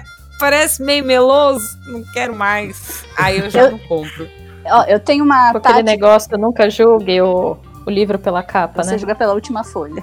Eu julgo pela última É, joga folha. pela última folha. Eu tenho uma historinha. É, quando eu era pequena, entrava na livraria, era uma desgraça, né? Eu falei assim, mamãe, tá pronta. Aí eu aparecia assim com uns 10 livros pra levar. Aí minha mãe fala, falou uma coisa que ela me ensinou que eu uso até hoje. Ó, você pega esses livros que você gostou, arranja um lugar para sentar, pega o livro, abre em qualquer página e lê essa página. Se você gostar, você leva. Se você não se interessar, se não despertar nada, você descarta o livro. Eu faço Muito isso de vez em quando, hoje- até hoje. Tá aí um Né? ótimo hábito. Uma ótima forma de, um- de não, é, não ficar pobre também, né? Porque- foi assim que eu descobri Nárnia. Olha só. Foi. Isso é eu bom. lembro até hoje. Ah, eu vi um meme, cara. Vi Narnia na escola e roubaram o livro. Oh, meu Deus. Eu vi um. É, eu fui a última pessoa que leu aquele livro na escola e depois eles roubaram. Nossa. Que ódio. Essa história é uma história muito triste. É, mas enfim, Muito triste. é, eu vi um. Devia ter ficado com o livro. Eu vi um meme, um meme que é bem legal, na realidade, que, enfim, umas fotos assim que a pessoa ela colou, ela colou vários memes em várias partes, tipo fotos de reações, sabe? Tipo das pessoas em várias partes do livro, justamente pra explicar. Ela foi emprestar um livro pra uma amiga, né? Aí ela colocou várias fotos em várias partes do livro pra falar a reação que ela teve quando ela leu aquela parte. Que da Nossa, hora. isso é genial, cara. Você tá impressionando pra Assim, pessoa, a pessoa horrível lendo. porque tá violando o livro, mas ótimo. Ah, ela colocou ali umas fotinhas, tá ligado? Na- Entre as folhas. Assim. É só tá ele- solta, não genial. tá colada, né? Não, mas eu- Não, pelo- não. Parece que é um clipe que tem ali em cima. É, acho que é um clipe, se eu olhei. não, não, é tipo, é tipo um. Um grampinho fitinha. assim, não, não prende, não, é- não está danificando o livro de maneira Não, alguma. ele não está vilipendiando o livro. Exato. Vilipendiano. É porque é uma florzinha seca que tava no, no meio do livro e a pessoa achou, achou bonitinha. Só isso. Que ótimo. Ai, meu Deus. E, bom, já que temos algumas, alguns hábitos meio malucos, é, eu acho que tem um ponto que eu queria entrar, na realidade, que é mais pra Sofia, talvez mais pra Sofia e pra Giovanna. Quanto à leitura, hábito de leitura, acho que mais voltado.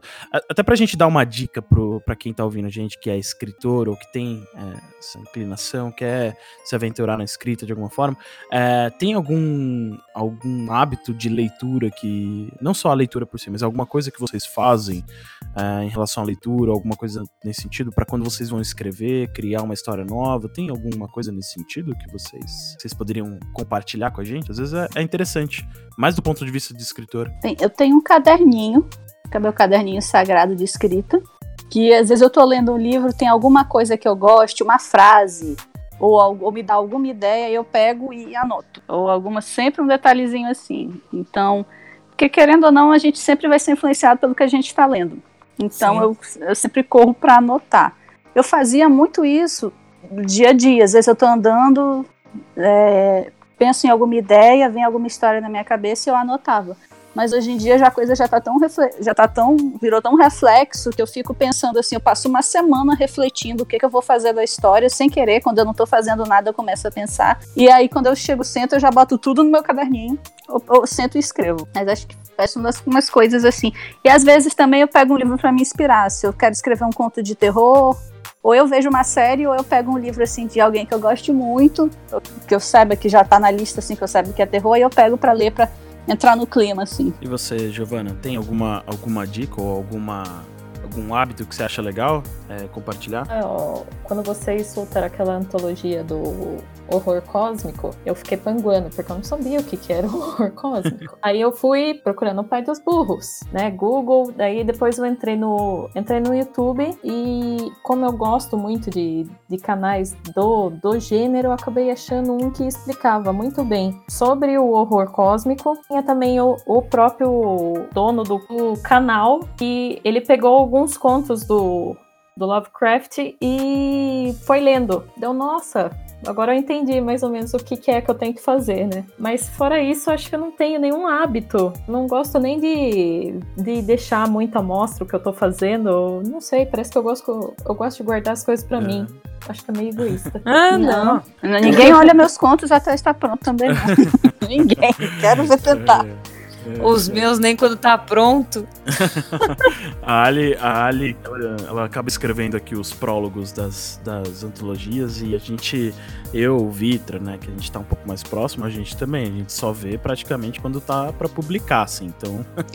Sabe, uma coisa, tá aí uma dica que eu descobri pouco tempo, acho que esse ano, é você ter outra pessoas que você confie, que você seja amiga, que também escreve, aí trocar ideias, enviar, olha, gostou? O que, que você acha dessa ideia? Então contar uma história, eu descobri que isso ajuda muito. Eu tenho um grupo de amigas que escrevem também, a gente está sempre debatendo, opinando, uma opini é, opinando alguma coisa da outra, dando sugestão, ajudando, enviando Que antologia.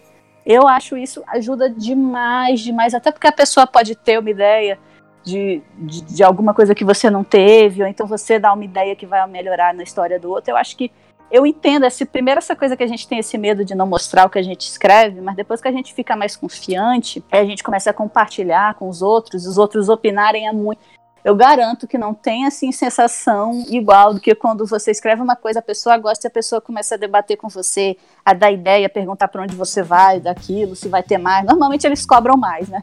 Mas, mas aí Ai, que ótimo. é muito, muito legal. Então, eu, eu, eu lembro que tem, eu acho que é o, o Tolkien e o C.S. Lewis, eles também eram amiguinhos de escrita. Eles trocavam cartas. Pois é, cara, isso ajuda muito. Eu acho que se você não tá confiante ainda dos seus contos e tal, tenta arranjar um grupo de leitura, de leitura barra escrita que ajuda muito, muito, muito alguém, assim, uma visão de fora, até pra ajudar a limitar o que, que você quer no conto, o que, que você quer dizer, te ajudar a editar. Isso eu É. acho que é uma ideia muito legal. Muito É, eu tô, eu passei por uma, uma situação, ainda estou passando porque eu não consegui fazer, que eu tô fazendo o curso de storytelling do New Gaiman, né, pelo Masterclass. Até quem conseguir fazer é maravilhoso esse curso. É, o Masterclass tem vários cursos assim de, de, de escrita, né, com vários autores famosos que dão cursos e tal.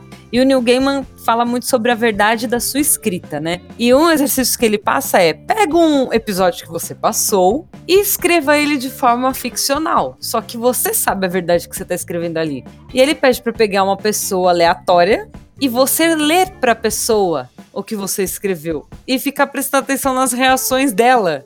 Pra ver se aquilo tá bom ou não. Aí eu falei, gente, eu nunca vou conseguir fazer isso. nunca. É muito, muito íntimo, sabe? Você ter que. Você tanto ler quanto ficar vendo a reação da pessoa. Não dá. E, e é legal que você comentou isso, Ali, que você comentou agora no final dessa questão do, do íntimo, né?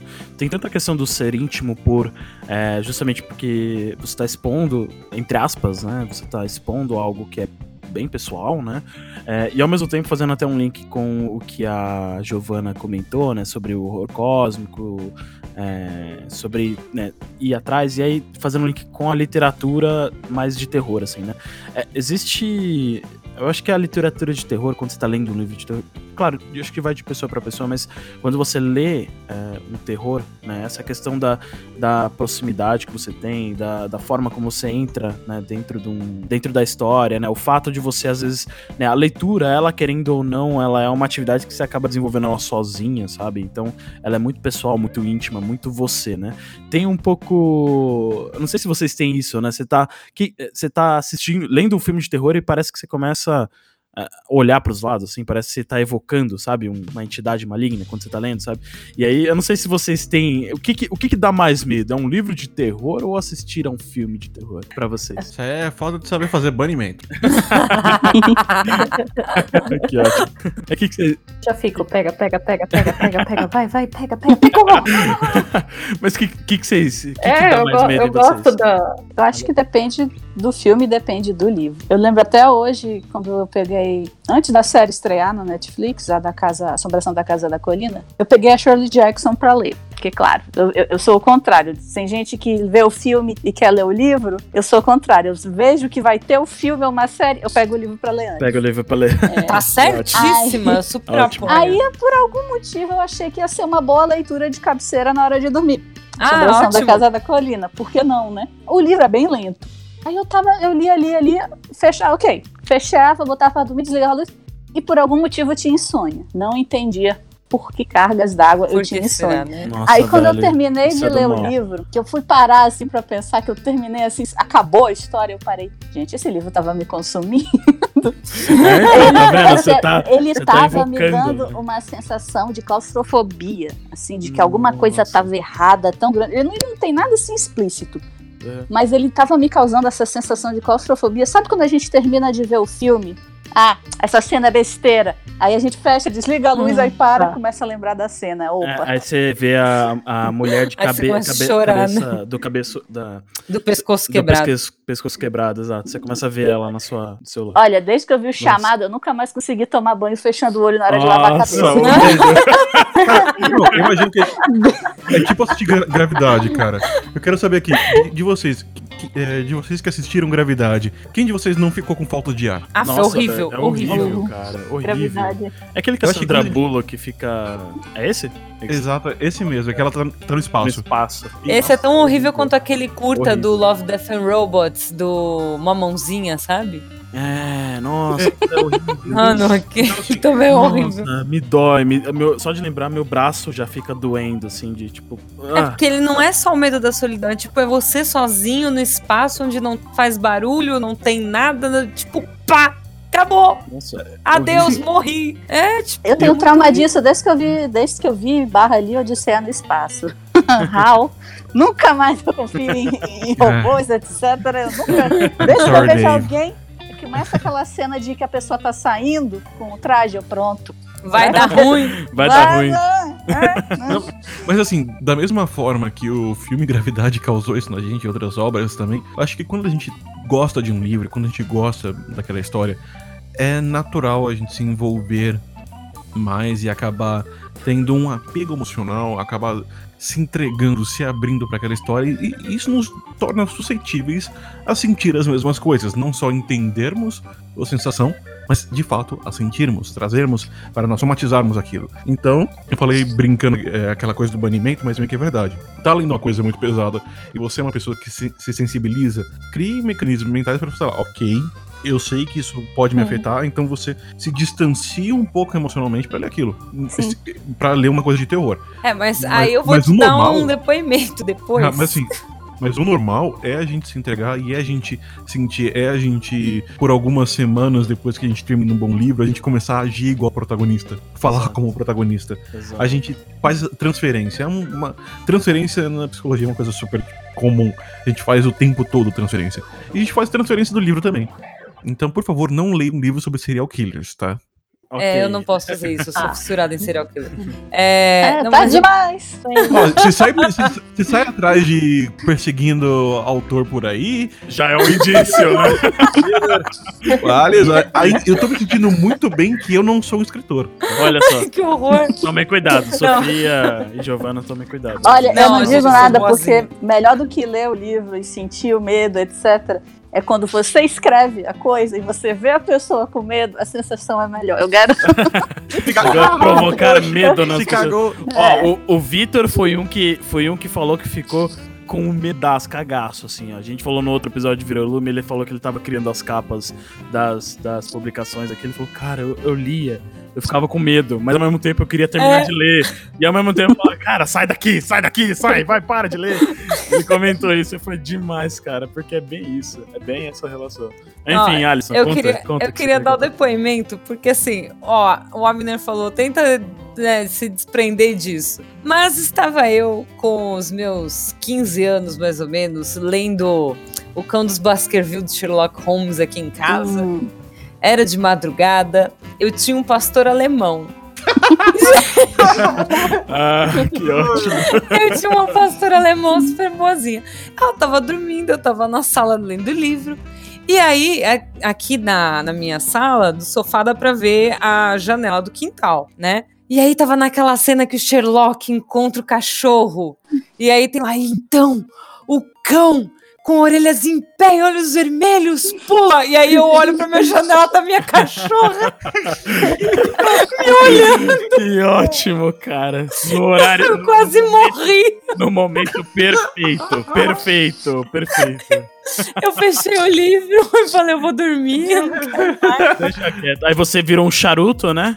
virei Ficou um aquele charuto. charutinho, ficou lá dentro amarrado e falou: Não tem ninguém na janela, não tem ninguém na janela. É só ficou, minha cachorra, é não, só minha cachorra. ficou repetindo. Ele ficou repetindo, não pensa no diabo que ele aparece, não pensa no diabo que ele aparece. ninguém vai puxar meu pé, eu estou bem, eu estou salvo, eu estou aqui tranquilamente deitada na minha de. Jesus, mamãe. Jesus, mamãe. muito bom, muito bom. É, mas é, é, bem legal isso. Teve um ponto também que o, que o Avner comentou da, dessa transferência, eu nem sabia o nome na realidade. Mas é, é, esse era outro ponto que eu queria levantar também, né? Se é, a gente acaba tendo muito esse envolvimento né, com a história tal, como o Abner já comentou.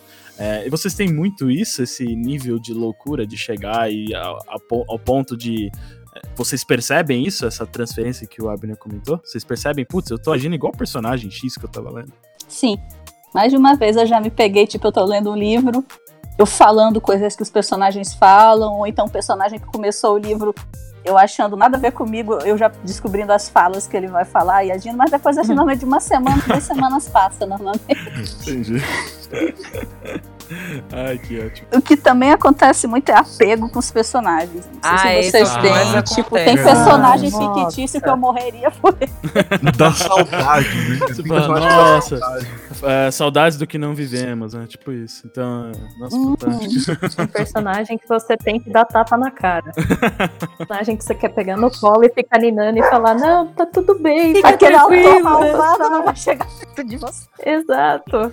Não, eu cheguei num ponto de, de apego emocional ao personagem de. Porque assim, o Eduardo Spor, ele tem um sério problema. E eu falei pra ele, cara, toda vez. Eita, ó o cachorro aí. Meu Deus do céu, aqui, não. Na rua. Cuidado. Foi só falar, só evocar. Tem vocês invocaram com os basquetes pra cá. Não pensa, não Olha, pensa que ele tá. O cão apareceu. é literalmente o cão. Eita porra, olha isso. É o que Invocou os cachorros tudo, mano. Ai, enfim, o. Eu sempre. Os livros do Eduardo, né? Eu sempre tenho os personagens favoritos. Enfim, qualquer livro que eu leio. Mas eu virei pro Eduardo e falei pra ele, cara, você tem que parar de matar os personagens que eu gosto. Isso já tá virando pessoal. Porque foram três livros seguidos que ele pegou o personagem que eu fiz assim, nossa, esse personagem é incrível. Chega no final, pá, morreu. Eu tive, eu mandei mensagem para ele, eu fui levar livro para ele autografar, falei, cara, tá, tá, tipo, é pessoal. Você tem alguma coisa contra mim e tal? Porque eu não tô mais aguentando isso. Você fica matando os meus personagens, cara, para com isso. É, é fantástico. É, tem, cara, o apego ao personagem, o apego ao, ao local, né? Tem, tem, um pouco aquela coisa, às vezes, até de você, caramba, eu queria viver. Né? É o que a Sofia comentou lá no começo, né? Você, você tá lendo, né? Você tá tão imerso, você fala, cara, eu queria viver nesse ambiente. Aí você abre o olho e está dentro do metrô, apertado, fazendo yoga, né? Porque posição. Nunca mais. Né? Nossa, porque, né? É um negócio que é puta, horrível, horrível. Mas, enfim, essa, esse apego que a gente acaba tendo é, é incrível. E aí, falando de, de apego, tem. Vocês têm um pouco dessa. A Alison, ela, ela escreveu um post muito bacana aqui pro blog da Bíblia, que ela falou dos, dos estágios, dos, das fases do luto, né? Você acaba. As pessoas, quando terminam o livro, elas passam por esses estágios. Vocês têm isso também, de, de passar aquela coisa de negação, né? Você nega que o livro acabou, você fica revoltado depois, fala, não, acabou mesmo. Depois você barganha do tipo, ah, não, mas é, vou dar só uma lida de novo, tudo bem tal, depois volta. Depois você entra naquele nível de depressão, você fala, putz, acabou mesmo. Até o final que você aceita. Você fala, não, beleza, acabou, a vida que segue. Vocês têm isso também com vocês ou, ou, ou, não muito? Eu tenho isso enquanto eu tô lendo o livro. Quando eu vou vendo que os capítulos estão diminuindo, diminui o ritmo, aí vou fazer você... outra coisa. Aí, aí você se nega a terminar o livro. Se nega, não vou terminar É, mais livro. ou menos. Vou demorar um pouquinho mais, assim. Não posso me negar a terminar o livro, porque eu não consigo não terminar o livro. Mas aí eu fico enrolando, enrolando. Um capítulo demora uma semana pra ler, aí quando eu acabei, ok, vou pra outro. E você, Ali, você tem essa essa ligação? Ah, bom, eu escrevi o blog, escrevi o post. Não, mas eu escrevi com, com opiniões pessoais mesmo. Assim, eu, eu acho que eu não tenho tanto a negação, eu fico um pouco revoltada. É, a minha questão da barganha, na verdade, eu faço uma coisa muito horrível, tá, gente? Que eu não recomendo muito, porque o nível de qualidade do conteúdo é baixo às vezes. Eu acabo indo atrás de fanfics. Ah, que Porque eu faço oh, assim. Fanfics. Não por que, que acabou? Eu queria ler mais. Aí eu falo, ah, vou procurar alguma coisa. E aí você acaba caindo no mundo do limbo das fanfics que. E, você, e você acha 50 tons de cinza. revoltado. É, aí você. Aí eu volto pra revolta, entendeu? Entendi. Aí eu fico revoltada, falo, por que, que o autor não continuou? Eu não quero ler fanfic, eu não queria entrar nisso. Aí eu fico deprimida e aí eu compro outro livro. E aí desapega. Aí eu me iludo. Uma droga. iludo comprimi- comprando quase- outro livro. É, Livro é quase uma droga, né, Sofia? É uma é droga. droga. É uma droga muito. Fantástico. E em relação a, ao, ao escritor, ao autor da obra, vocês têm. Vocês também têm essa coisa de. Né? A Alice, a gente já sabe que ela tem uma vontade de perseguir escritores, né?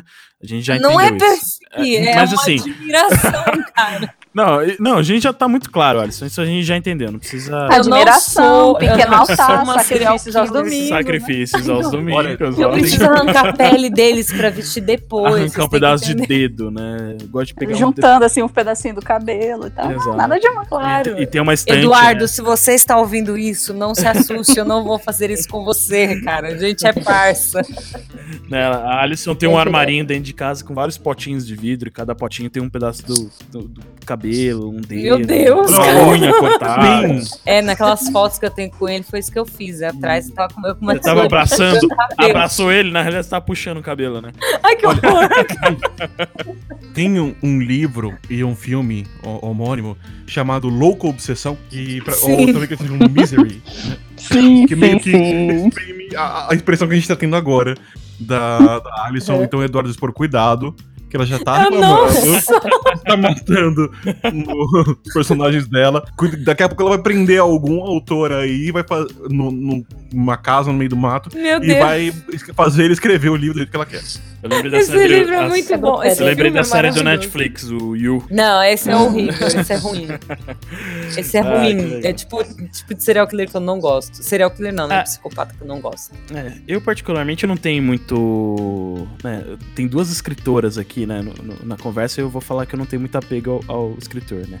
É, mas eu não tenho muito essa coisa de estar muito próximo, sabe? Ao mesmo tempo que eu, que eu aprecio muito, assim, a pessoa que é capaz de criar histórias e que é capaz, não só histórias, mas é capaz de, de contar, né, de passar algum conhecimento, de levar alguma coisa e saber utilizar as palavras, sabe, pra isso. É, mas ao mesmo tempo eu não tenho muito essa, essa coisa de, de, de cortar fio de cabelo, nem nada do tipo, tá? Que horror. Também não, tá? Não se assustem. Ah, Mas enfim, eu não sei, não sei você. Você tem isso, Abner? Você tem essa, esse tipo de comportamento? É mais com o autor? Não?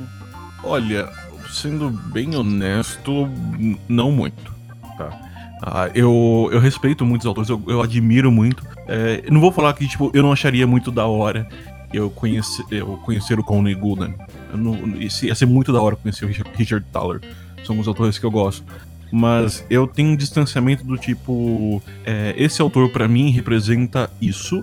Esse, esse conteúdo representa essa linguagem, mas eu não tenho um apego pessoal a ele, do tipo, cara, eu quero ser brother desse cara, eu quero trazer ele pro meu casamento, eu quero que ele seja padrinho da minha filha, sabe? Nossa, também exagerei. Alisson é. Isso foi tão específico. Ah, um parênteses aqui. Um parênteses aqui. Eu conheci o Abner numa fila de autógrafos do Eduardo Spor. Olha só. Pois de é, uma mas- Bienal do livro. Que curioso, não? Que Pois coisa, é. né? E, e foi uma coisa. Eu, eu assim, cara, eu, eu, eu adoro o livro, mas foi uma coisa que. Falei, cara, eu tô aqui, eu vou aproveitar, mas não é uma coisa tipo, eu não saí, eu não fui pra Bienal para isso especificamente. Eu estava na Bienal e usei esse momento. Então, quer dizer, eu admiro, eu adoro, eu, eu aproveito esses momentos, mas eu não sou dirigido por eles. Eu não sou dirigido por esse apego, esse apego pessoal. Então, é, então assim, é, é uma, é, um- é uma diferença muito sutil na relação que eu tenho. Mas, eu, assim, de verdade, se eu pudesse. é, se eu trombasse um dia na rua, ou algum no trabalho, ou estivesse no mesmo evento que um autor que eu gosto, claro que eu ia lá e ia, ia querer tirar uma foto, ia querer dar um abraço, porque eu, eu admiro aquela pessoa como escritor, como produtor, como, eu, eu realmente tenho uma admiração por aquela pessoa. Mas não, nada de, de pegar a unha cortada dele no saco de lixo. Fantástico. Ai, tipo, gente, quem fala. Ó, você que tá ouvindo isso, eu não faço isso, gente. nisso. É, Eu e- fui, desenvolver, eu fui desenvolver apego pelos autores, na verdade, só na faculdade, e normalmente só por autores que já estão mortos, né? Mas, Nossa, Bem É. perigoso, é invoca... você matou eles ou, ou não? Não, Só pra não. saber. Já ouviu falar? Não, a gente, a Eu não gente- admitiria, eu não admitiria, ora boa. É, bem, Não, mas só, só É, fazer um mas- parênteses rápido, desculpa. É, é que antes da, antes da gente é, gravar hoje, mas a gente tava jogando RPG. Né? Isso que você falou lembrou uma pequena coisa chamada necromancia. É. ótimo, ótimo. Eu não sei nada sobre isso, eu digo enquanto escondo os meus livros aqui de necromancer. opção, vai, opção, vai, vai lá. Não, é, o que acontece é que normalmente a gente acaba não conhecendo o autor, mas o produto do autor, que no caso seja o livro, né? A gente acaba. Tem gente que sabe o nome do livro, mas não sabe nem o nome do autor, então sempre fica uma coisa separada. Então eu acho que foi porque na faculdade a gente costuma ter no que estudar quando vai estudar um clássico, alguma coisa, a gente tem que estudar não só a época, mas como também a bibliografia do autor. Então nisso eu comecei a desenvolver carinho muito especial por certos autores, tipo a Virginia Woolf, o, o Fitzgerald, e são autores assim que eu, tipo, meu Deus, eu, se, se eu tivesse viva nesse tempo, eu pegaria os cabelos deles e botaria num potinho no altar. Mas, então eu acho que isso é uma das coisas que acontece. A gente acaba consumindo muito produto, mas não conhecendo os, escritor, os escritores e autores. Então, é, eu tenho alguns sim. Então, e como, como eu comecei a escrever agora, tô, vem gente que fala comigo que leu minhas coisas e que gostou, é a coisa mais bizarra do mundo, mas é, eu, come, eu tô começando a notar mais essa questão dos autores agora. Agora só, vai mais tarde. Mas antes eu não tinha também não. Eu tinha um certo afastamento. Fantástico.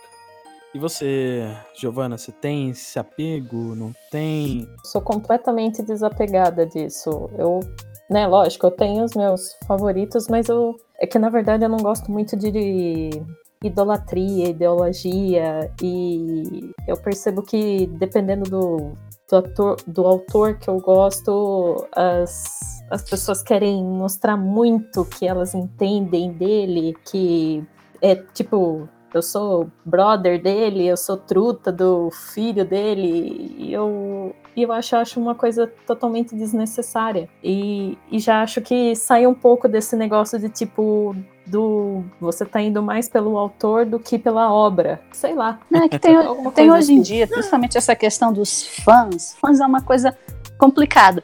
Porque eu lembro até hoje uma reportagem, foi aquele cara que escreveu re, é, Reparação, não, não lembro o nome dele. Só sei que ele ainda tá vivo, né? Beleza. E o filho dele estudou os livros dele na escola.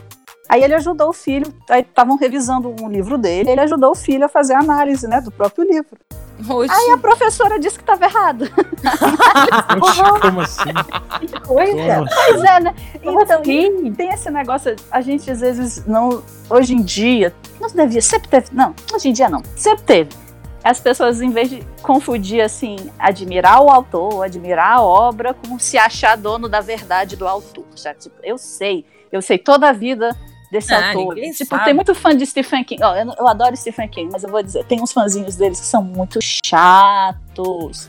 tem gente. Então, eu não ia falar Mas eu sempre diretamente tem. o nome dele, mas é. Ó, eu, vou- eu É falo ele. com propriedade. Eu vou, eu vou em todos os eventos do Eduardo expor. Gente, mas não sou fã maluca, tá? Mas tem os fã maluco. Os fã maluco. Eu Tem, vou Ale, beber tem, água no microfone agora. Não, mas sempre tem uns fã maluco. Tem um cara que vai sempre nos eventos dele.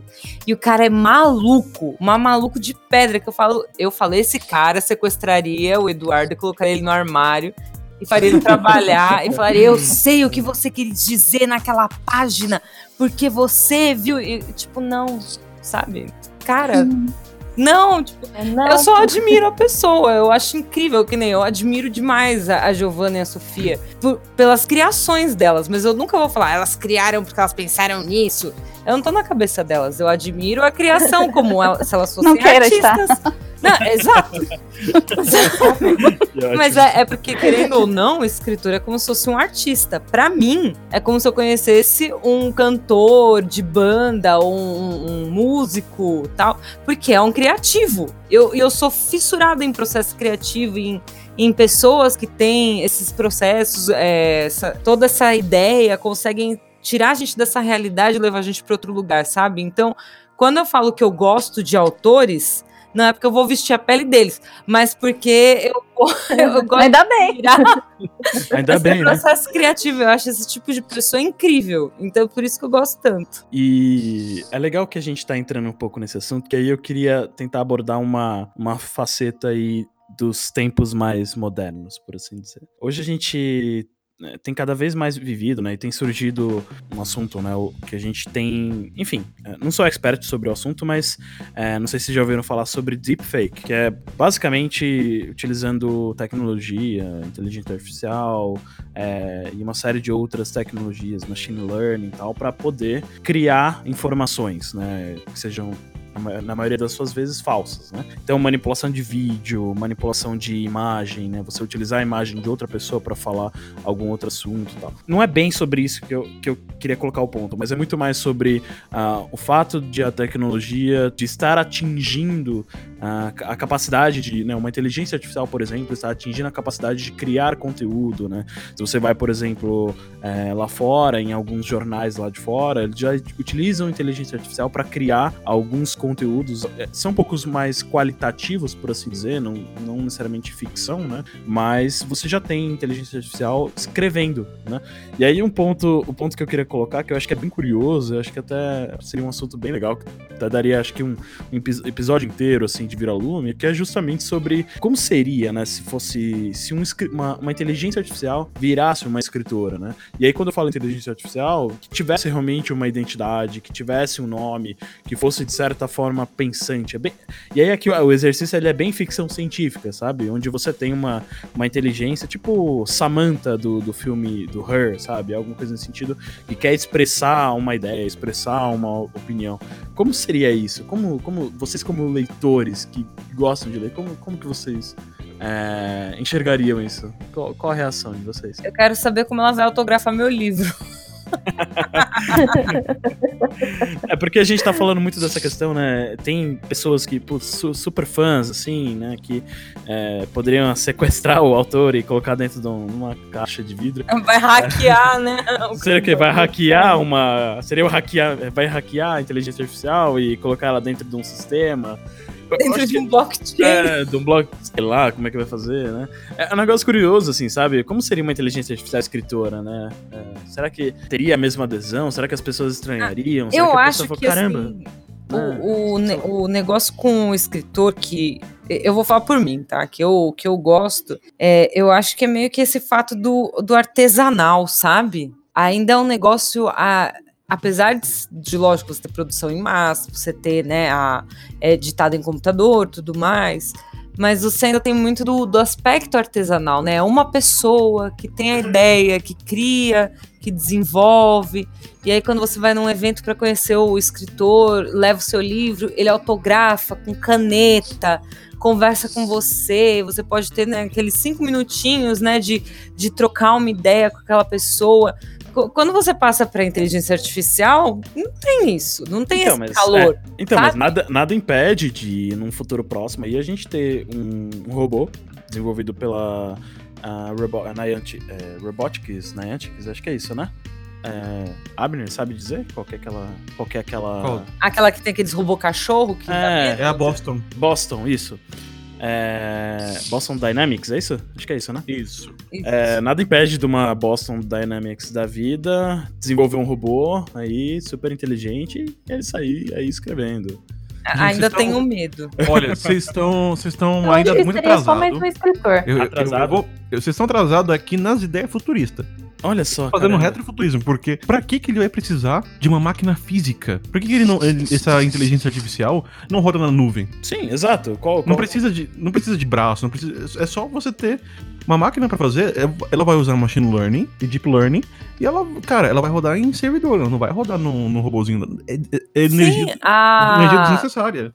O New York Times já tem uma inteligência artificial que escreve, não é? Cara, eu, tem, muito, tem muita coisa hoje que tá acontecendo por machine learning, inteligência, inteligência artificial que a gente não percebe, a gente não tem ideia. Né? E tem muito e isso vai em vários níveis, desde o nível de a máquina te dar estatísticas para você saber o que precisa ter no seu conteúdo.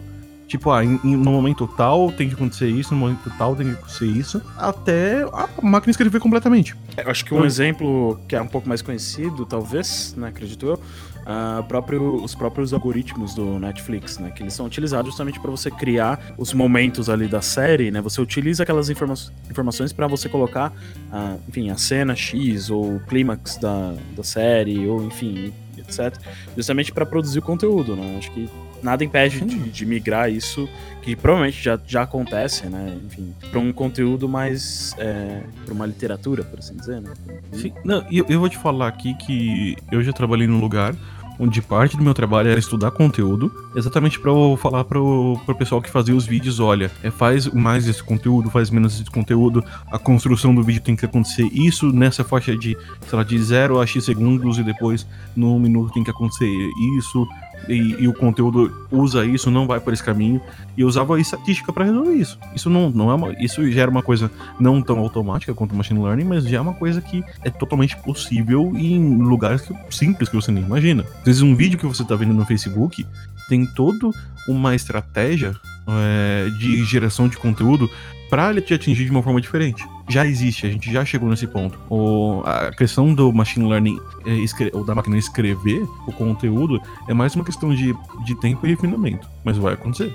Já tá acontecendo, na verdade. Olha só. Sim. Posso? Posso? E aí, Sofia e Giovana, podem. Bem, podem eu acho, além do, dessa conversa ameaçadora aqui para as duas escritoras, é... estão ouvindo aqui no silêncio desse A gente basicamente ameaçou escritores, né? Nesse, Ah, não, nesse não, episódio, né? Eu defendi, que fique bem claro. Eu sou porque ti- é- time escrita. Tem- Ó, eu, não- eu não defendi nem ameacei, eu simplesmente contei um, um contexto tecnológico que a gente vive hoje. Eu não estou tomando posições. Oh, mas Não, é. Não eu acho que com certeza aqui no futuro vai, vai ser possível ter produções feitas por máquinas. Agora, tem que traçar alguns detalhes. Por exemplo, é, é fácil, é, seria sim uma inteligência artificial consciente, que teria algo perto de sentimentos, porque para pegar um. que tem, tem sempre sim uma receita do best-seller, por assim dizer. E tem sempre certas cenas que você sabe que vai causar determinada reação. Então, por exemplo, você quer um filme triste, você sabe que se você botar um cachorrinho fofo morrendo, as pessoas vão ficar, algumas pelo menos, arrasadas. Então você já sabe que elementos botar. Então, para uma máquina seria fácil colocar, juntar certos elementos, ver colocar que, que coisas dão determinadas reações e jogar aí numa obra. Pronto, bonitinho, saiu. Que sabe a reação que vai causar, o que vai agradar, não. Mas tem também essa questão da literatura como algo que surge das suas próprias experiências. Então, se eu, tiv se eu tivesse que ser assim desbancada por uma inteligência artificial, no mínimo eu iria querer uma inteligência artificial que tivesse a experiência e colocasse no papel da visão dela. Mas eu acho que se fosse nesse caso seria difícil para humanos entenderem. Olha, Esse eu é muito vou... 0 e 1, um, né? 0 e 1. Um. É uma linguagem diferente. 0, 1, 0, 1, 0, 1. Então, essa primeira criação seria real? Poderia ser considerada realmente uma criação ou seria só um, uma, uma, um Ctrl-C, Ctrl-V de várias coisas? Olha, eu, eu vou falar uma coisa que eu, agora eu vou falar antes, não é uma ameaça aos escritores e escritoras. Ótimo. É, é só, como falei, estamos falando de tecnologia aqui. O que a gente tem hoje é, são as inteligências artificiais especializadas. Elas basicamente são treinadas para fazer uma tarefa específica. E quando elas são treinadas, geralmente elas são treinadas com base num passado, num- em dados que já ocorreram. Ele aprende a interpretar aquilo e ele vai reproduzir aquilo. É, isso é, um, é a que existe hoje. O que se busca hoje, é que a gente fala de tanto da singularidade na inteligência artificial, é uma inteligência artificial que consiga aprender outras coisas Uhum. que não aquela espe especialidade. Ensinada, sim. Exatamente. Então, assim, ele, você ensina um básico pra ela e ela começa a aprender. Outras começa, coisas, a mes- é, a mesma inteligência artificial, ela não só aprende a ler e escrever, mas ela aprende a ver filmes, ela aprende a jogar jogos, ela aprende a combinar receitas de gastronomia. Então, essa mesma inteligência ela vai combinando todo esse arcabouço de conhecimento. E quando a gente chegar nesse ponto, aqui é uma provocação filosófica do futuro, fu- futurologia. Quando a gente chegar nesse ponto, eu acredito que a inteligência artificial pode chegar no momento onde ela vai ter mais referências que um ser humano e ela vai conseguir saber mais sobre nós mesmos porque nosso cérebro é mais limitado. Ah, com certeza. Então, esse, esse cara. Deus É. da Skynet. Então, então ele vai, ela vai escrever e vai escrever numa profundidade que às vezes um, um ser humano não conseguiria simplesmente porque o ser, o ser humano não conseguiu viver tudo que ele podia ter vivido. Asimov já previa a destruição da humanidade. Isso me lembra um episódio dos Deuses Americanos que fala da. Eu não acho que é a segunda temporada. Que fala da criação da, daqueles da internet, do Deus da internet. Aí tá falando lá do menino. Spoiler. Posso falar? Posso falar do episódio aqui? Pode, o livro, o livro é antigo. O livro é Não, antigo. é da, da então- série, mas. Mas acho que deve ser a mesma ver. coisa. Não, não é, não é. Aí, basicamente, tem um menino que cria ele. Ele, o pai queria que ele aprendesse a tocar como se fosse determinado pianista, eu não lembro quem era. Aí ele bota, ele faz uma nova sinfonia com esse, com essa inteligência artificial que ele criou, pegando várias coisas, várias características e cria uma nova sinfonia. E o pai acha magnífico. Aí quando ele fica sabendo que foi uma máquina que criou, ele fica tipo completamente arrasado, assim, sem sentido. E é mais ou menos essa situação. Até que ponto uma máquina pode entender os humanos mais do que os humanos, entendeu? Eu acho isso muito fácil. Eu acho isso possibilidade, se não certeza. É, eu, eu acredito, espero e gostaria que fosse alguma coisa nesse sentido, é, de que a inteligência artificial, ou enfim, a tecnologia em si, ela seja, na realidade, um- uma forma de impulsionar ah, as capacidades humanas. né? Acho que é, o fato de você ter uma inteligência artificial e, enfim, espero eu, né? Talvez seja. Enfim, tem várias variáveis aí pra considerar, mas de qualquer forma, o mundo ideal, assim, um mundo bonito de se ver seria um ambiente onde. um, um mundo em, onde inteligência artificial é, e os seres humanos trabalhassem em conjunto, sabe? Onde a inteligência artificial fosse capaz de impulsionar a criação, fosse capaz de impulsionar aquilo que a gente faz, impulsionar a forma como a gente cria, impulsionar a forma como a gente soluciona. Então, assim, é, talvez eu esteja sendo muito é, romantizando um pouco a situação, mas de qualquer forma, isso seria uma situação seria incrível, assim. Imagina você como escritor, com o poder que uma poder, computacional, poder de entendimento da informação, dos dados e comportamentos de uma inteligência artificial. O quão o quão incrível não seria você, é, como artista, como criador, é, fazer, criar uma obra a partir disso, sabe?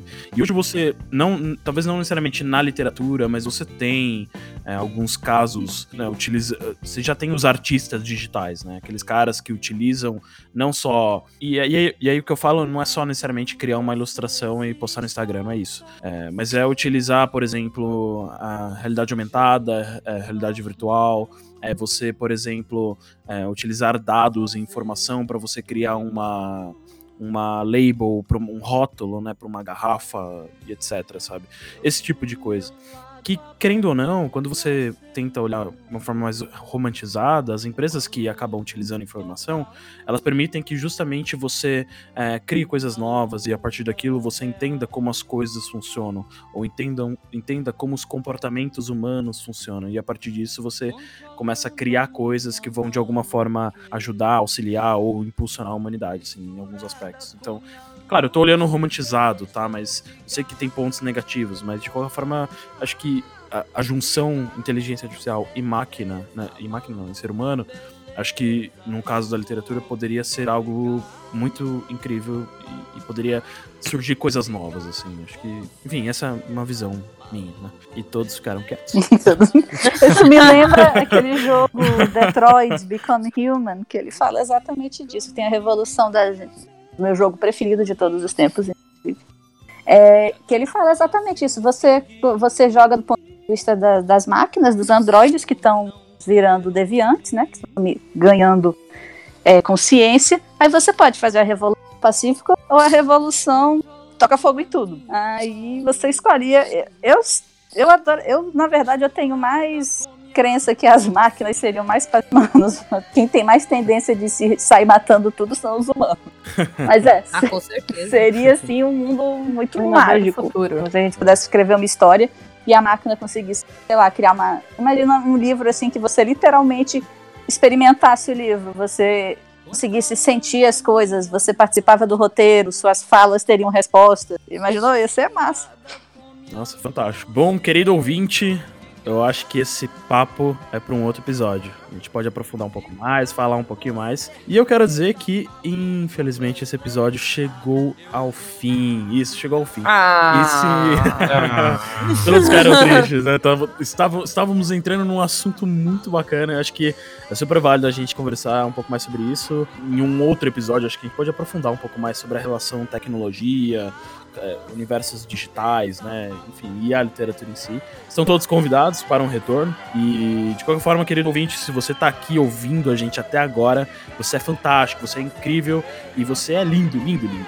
fica um pouquinho mais aí que tem alguns recados maravilhosos aí que provavelmente a Alison que vai dar. Mas, Sim. de qualquer forma, a gente tá aqui agradecendo pela sua, pelos seus ouvidos, pelo seu tempo. E é isso, querido ouvinte. Até mais.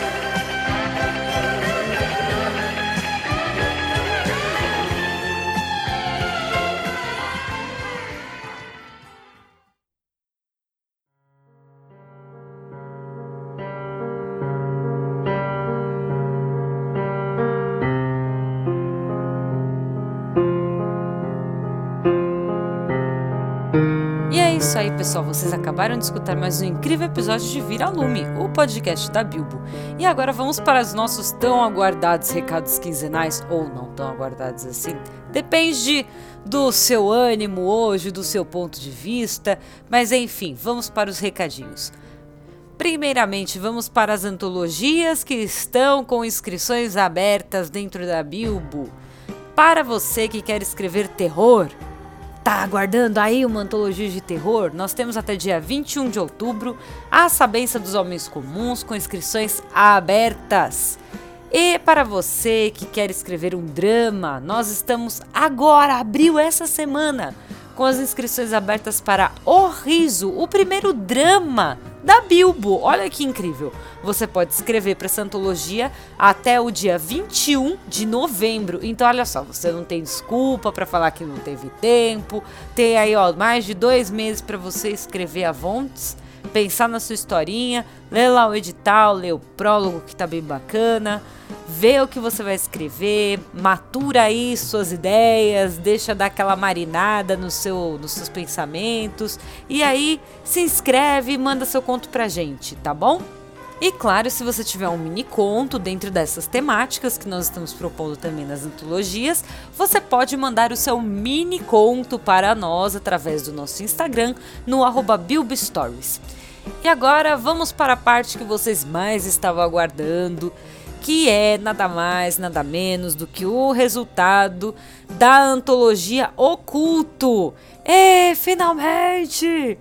Então, para você que estava aguardando o resultado, quer saber passei, não passei, quem passou, quais foram os contos selecionados? Bom, foi realmente muito difícil selecionar, né? Foram muitos contos que a gente recebeu aqui na Bilbo, muitos contos bons, mas como a gente tem um critério assim um pouquinho elevado, um pouco do caso bastante elevado, a gente acabou por escolher 16 contos dentro dos contos que foram enviados. Então, gente, se você por acaso não passou na antologia, não fica chateado, tá bom? Não é- quer dizer que você não escreva bem, apenas que você às vezes não atendeu aí algum critério ou as outras pessoas escreveram um pouquinho melhor, estavam melhores preparadas, mas não se preocupa. Depois você vai receber o feedback ou pelo seu e-mail, ou via inbox no Discord, às vezes até mesmo via inbox no Instagram. Mas fica tranquilo que nós da Bilbo entraremos em contato para passar o feedback do porquê você não passou. E caso você tenha passado e também quer saber o seu feedback de como eu fui, como foi meu desempenho, você pode entrar em contato conosco da Bilbo, que nós vamos te passar tanto os critérios de desempate, quanto como você foi, é, o que, que a gente esperava do seu conto, é, quais foram os critérios que você atendeu ou não atendeu, tá bom? E agora acho que eu posso ir para os anúncios de dos nossos queridos escritores e dos nossos contos que foram aprovados. Então vamos começar com O Tear do Fim dos Tempos, que é do Danilo Battistini. Parabéns aí, Danilo. Então o seu conto foi o primeiro conto aprovado. Ê, que emoção! E logo em seguida, nós temos o incrível conto do JF Martignoni, não sei se é O ou A. Bom, JF Martigno- Martignoni é um nome meio italiano, que escreveu o conto Melanocetus Johnsoni. Gente, eu não sei falar o nome dessas criaturas, é por isso que eu não falo Cthulhu ou Cthulhu, eu falo Clayton, porque é muito mais simples. Logo em seguida, nós temos O Diário da Demência, por Paz Guerreiro. Logo depois, vamos logo em seguida, A Rosemary Paz de Barros, nossa querida Rose, que está aqui na comunidade, mandou pra gente A Terra Oca, um conto incrível, gostei muito, Rose. Parabéns, mais um conto aprovado, Rose. Êêê! E depois vamos para mais um conto também de uma figurinha carimbada aqui dentro da Bilbo, que é do Vinícius Peron, que mandou. Gente, eu não sei ler isso. Eu não sei ler isso. Tem muito mais consoante do que vogal. Eu vou dizer que o nome é. Kuchudara. Eu, deve ser algum espirro, alguma coisa assim. Porque é, é C-T-U-X-H apóstrofe D-H-R-A. Kuchudara. Deve ser. Sudara. Lara, alguma coisa assim, tá? Vinícius, você depois, por favor, põe aí na comunidade, no Discord, como se pronuncia esse espirro que você deu de nome pro seu conto, porque eu não sei ler isso. Por favor, mas o conto está incrível, parabéns. Logo depois temos Espetáculo de Morte por Sana Lemos. E Ladrão de Corpos, de Simone Paulino. Gente, esse conto, Ladrão de Corpos, muito legal, muito bacana mesmo. Foi um dos que eu mais gostei de ler. Também temos O Último Inverno de Port Village, por Wanderson Miranda. Parabéns, Wanderson. Também temos O Olho Lunar, por Rafael Santos. Mais uma figurinha aqui carimbada, o Lucas Suzigan Natitigal. É assim, Lucas? Eu não sei, eu sempre te chamei de Lucas Suzigan. Que mandou para nós o livro maldito. Olha que incrível. E agora nós temos uma dobradinha do Fernando Muniz. Fernando Muniz que nos mandou A Sombra no Escuro e As Árvores de Sainchai. Muito bons os dois contos, gente. Parabéns aí, Fernando. Nós também temos Alexandre Gaziro, que nos enviou o Sussurro em Colassuio. Muito bom, muito bacana, ótimas referências a Lovecraft. Gente, ó, isso foi incrível. Referências Lovecraftianas dentro de contos de Lovecraft. É o que a gente espera. A gente também recebeu o conto O Cadeado Fora do Tempo, de Vitor Gaigaia. Parabéns, Vitor! E a gente também, ó, mais uma figurinha querida que acabou de participar aqui conosco no Viralume, Ombrofobia, da Giovanna Mazaro. E para fechar com chave de ouro, mais um conto do Lucas Suzigan, com um mergulho no abismo. Então, gente, é isso aí. Esses foram os contos selecionados, dessa vez para a antologia Oculto. Se você quiser saber mais sobre as próximas antologias, os próximos selecionados, continue nos acompanhando, escute os viralumes, fique até o final dos recadinhos, porque o que, que a gente fala quem passou na antologia primeiro, ok? Então é isso, gente. Próximos recadinhos daqui a 15 dias. Nos vemos e até mais!